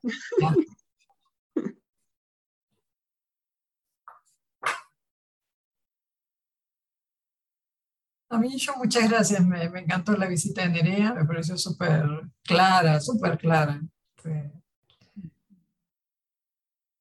Mm, muy movilizador todos los puntos que planteaba, así que muchas gracias por gestionarlo. Mm, me alegra. Sí, igual vi. Gracias. Me, me queda una duda que, que, me acabo de acordar. E, en, decías que hay etiquetas positivas y negativas, ¿no? Entonces... Eh, entre comillas, ¿no? Tenía el concepto alguna vez, digamos, de, levantarles el ánimo, la autoestima y de que siempre a los hijos hay que decirles cosas buenas, ¿no? Como decir, eres inteligente, eres un buen niño, eres... Entonces, son etiquetas eso que, que yo estoy creando en él así como una, eh, como decías, una profecía eh, predestinada. ¿Es malo decirles eso? ¿O cómo puedo, digamos, eh, o eso lo vamos a ver después cuando veamos los diamantes que tienen nuestros hijos. No, no, gracias por la pregunta. En realidad está, eh, Nerea toca el tema en la página 169, ¿no? Ahí está, mira. Dice, eh, esto nos llevaría a pensar que la alternativa pudiera ser poner etiquetas positivas como qué listo eres, qué capaz eres, tú sí que te esfuerzas, eres muy responsable y trabajador, pero siguen siendo etiquetas que conducen a los niños a vivir con miedo de no satisfacer las expectativas de los demás y comportarse de acuerdo a, a ellas como la única manera de conseguir la aprobación y el amor de los demás. No es aconsejable destacar con marcas a los niños, sino ser conscientes de que las expectativas y la mirada sobre la persona acaba condicionando su conducta. Entonces, incluso cuando decimos ese tipo de cosas, los estamos limitando. Y puede haber, puede pasar varias cosas, ¿no? Uno es Así cuando a nosotros nos pasa de adultos, a veces te dicen, qué bien te ves o no, eh, no sé, qué bien te expresas, cualquier cumplido, ¿no? Que, conlleva un juicio, una evaluación. Gracias, Luz. Em, y, no puedo, aquí. Y nosotros interiormente viene la autocrítica, ¿no? Bueno, en realidad no lo hice tan bien. En realidad no me veo ¿no? bien, no me gusta lo que tengo puesto o cualquier cosa. Entonces, el juicio positivo puede llevar a más autocrítica o también puede llevar a, ah, ah, yo soy, ¿no? Yo soy la servicial. Entonces, cuando, yo ayudaré, ayudaré a mi, a mi familia, a mis, a mis vecinos, a mis a todo el mundo y después estoy agotada y me enfermo, pero yo soy servicial, yo tengo que seguir sirviendo, por ejemplo, ¿no? cualquier ejemplo. Entonces, la, la, la otra opción que, eh, no sé, la verdad, ahorita no me acuerdo si lo vamos a ver con este libro, pero es nombrar, gracias Luz. ¿Tú también, Ada? No, es que te digo, yo hice el ejercicio con uno positivo porque eh, yo cuidaba mucho los negativos, pero con ese enfoque que decía Karina. Entonces, yo hice el ejercicio con ese y también tenía la curiosidad y si veo que en la página 784 viene, o sea, viene como cómo valorizar a nuestros hijos sin, usar juicios positivos, que también fue como que a la, a la conclusión que yo me enfoqué acá. Ah, genial. Entonces, ya, ya, me quedé tranquila y que dije, ah, lo vamos a ver después. Súper. Y que en realidad vamos a usar los mismos pasos de la CNB, ¿no? Para, para decir esas cosas, vamos a hablar de observación, el hecho. Mira, ¿no? Ese dibujo que has hecho de un koala, que veo los colores, veo, sus orejas, no sé qué, siendo muy concreto, ¿no? Y qué es lo que pasa en mí, qué necesidades satisface en mí, satisface mi necesidad de belleza, de creatividad, ¿no? De inspiración. Entonces voy a hablar de, más de eso, que decir eh, realmente, digamos, dibujas muy bien, que ahí viene el no, en realidad no, no dibujo bien, ¿no? Y ahí no sabemos ya. Entonces, gracias Ada por eh, confirmar incluso en qué página está, que no me acordaba. Y, bueno, y, Karina, quiero decir que también este, después de, creo que ya voy cinco años o más en esto, y a veces me sale igual, ¿no? Y a veces igual digo, ay, ¿no? Que, no sé, qué linda te ves o, o alguna cosa así. Y entonces, tenerse autoempatía, autocompasión, y cuando me doy cuenta, agregar el hecho, ¿no? qué linda te ves, me encanta en ese vestido las flores y además el color combina con tus ojos, ¿no? Entonces ahí estoy siendo más clara, más concreta, ¿no? Eh, o agregar la necesidad cada vez que me, me dé cuenta. Y si no, aceptar que viene de una intención de contribuir, de amor, ¿no? Y, y así estamos aprendiendo. sí. ¿Cómo te llega eso? Bien, bien, bien. Que seguimos aprendiendo, esa es la, conclusión. Gracias por igual, eh, por la reunión con Nerea y, todo estuvo muy bonito. Y no te preocupes por las conexiones, pasa, así que no ha habido ningún problema de mi parte por ese lado. Y un gusto verlas a todas. Igual, gracias. Igualmente, Vi, gracias. Eh, bueno, yo me falta un montón y la verdad tenía vergüenza de volverme a unir después de tantas sesiones que no he participado y realmente tampoco he leído el libro, pero me ha encantado estar y como, como volver al tema, ¿no? Porque es algo que realmente quiero. El mm. próximo o sea, la próxima clase tampoco voy a poder estar porque estoy dando a luz. estoy de 30 semanas, sí. Les voy a mostrar mi, mi barriguita enorme. Mi barriguita. Oh. ¡Ay, qué hermosa! Sí, felicidades. Gracias. Estoy de 38 semanas y bueno, va a ser cesárea porque según el doctor tengo 40 y es lo mejor y bla, bla, ni modo. Y creo que vamos a programarla justo para el sábado 12 y la clase va a ser el 13, ¿no? O sea, el próximo taller. O sea que no. El próximo es el 6, porque habíamos, eh, esta sesión de hoy la habíamos movido. Así que el próximo es el 6. ¡Ah, qué maravilla! Entonces sí, voy a poder estar. Ya, perfecto. Qué bueno. Me alegra y me acabo de dar cuenta que vi tu panza y dije, qué hermosa, que es un juicio, una etiqueta positiva. Satisface mi necesidad de, de, amor y de, y de, de, belleza. Ay, sí, de regocijo por la vida también, ¿no? O sea, es algo así de...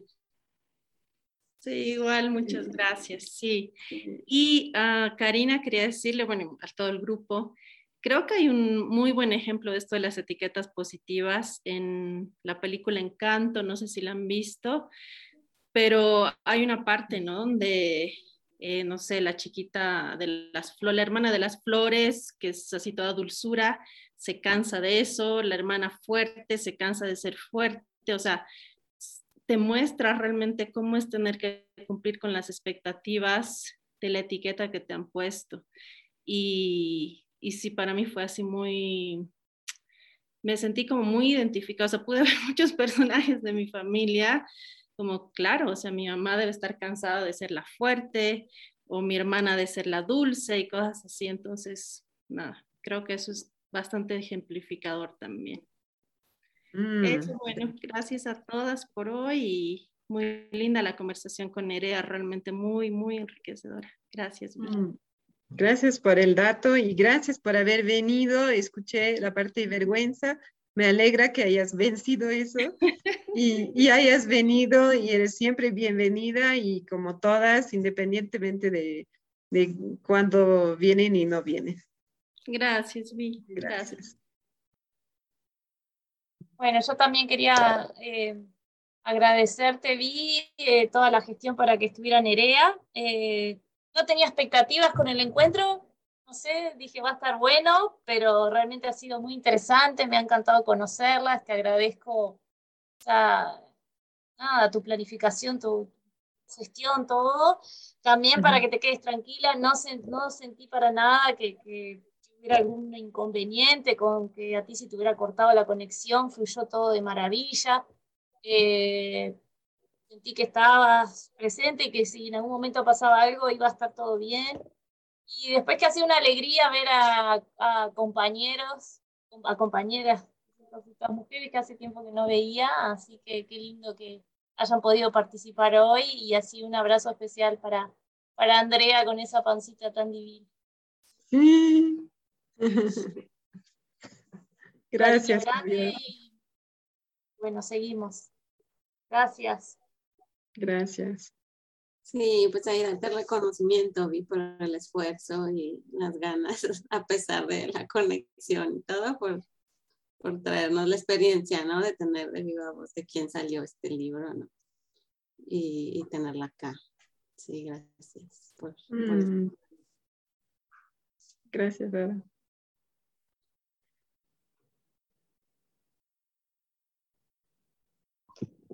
Bueno, me sumo, Vi. Muchas gracias por la gestión. Te rajas mucho en todo, siempre en, en, cada sesión. y es, un, es una felicidad, creo, volver a estar en las, en las clases después de tanto, tanto tiempo. Nos ha hecho mucha, mucha falta y estamos felices de haber podido estar justo ahora para hablar con Nerea y gracias eh, por tanto esfuerzo y trabajo. Ah, gracias. Escucho una necesidad satisfecha de... Es compromiso, honrar compromisos, cuando dices te rajas, o es importar. ¿Qué es? Es, eh, en realidad es como reconocer toda la labor que tú haces. No sé cómo mm. sería esa necesidad. Sí, reconocimiento. Como necesidad de contribución a su vida, pues. O sea, mm. Muchas gracias. Sí, creo, que eso es. Yo también quería reconocer pues el esfuerzo que hicieron todos por estar acá, porque así como dice Andrea, creo que como que uno llega aquí por los hijos, pero luego se termina enfrentando con cosas propias, entonces a mí se me hace de valientes andar por aquí, ¿verdad? No, no es sencillo. y pues el esfuerzo que hicieron de estar aquí en el grupo, ¿no? También. Pues sí.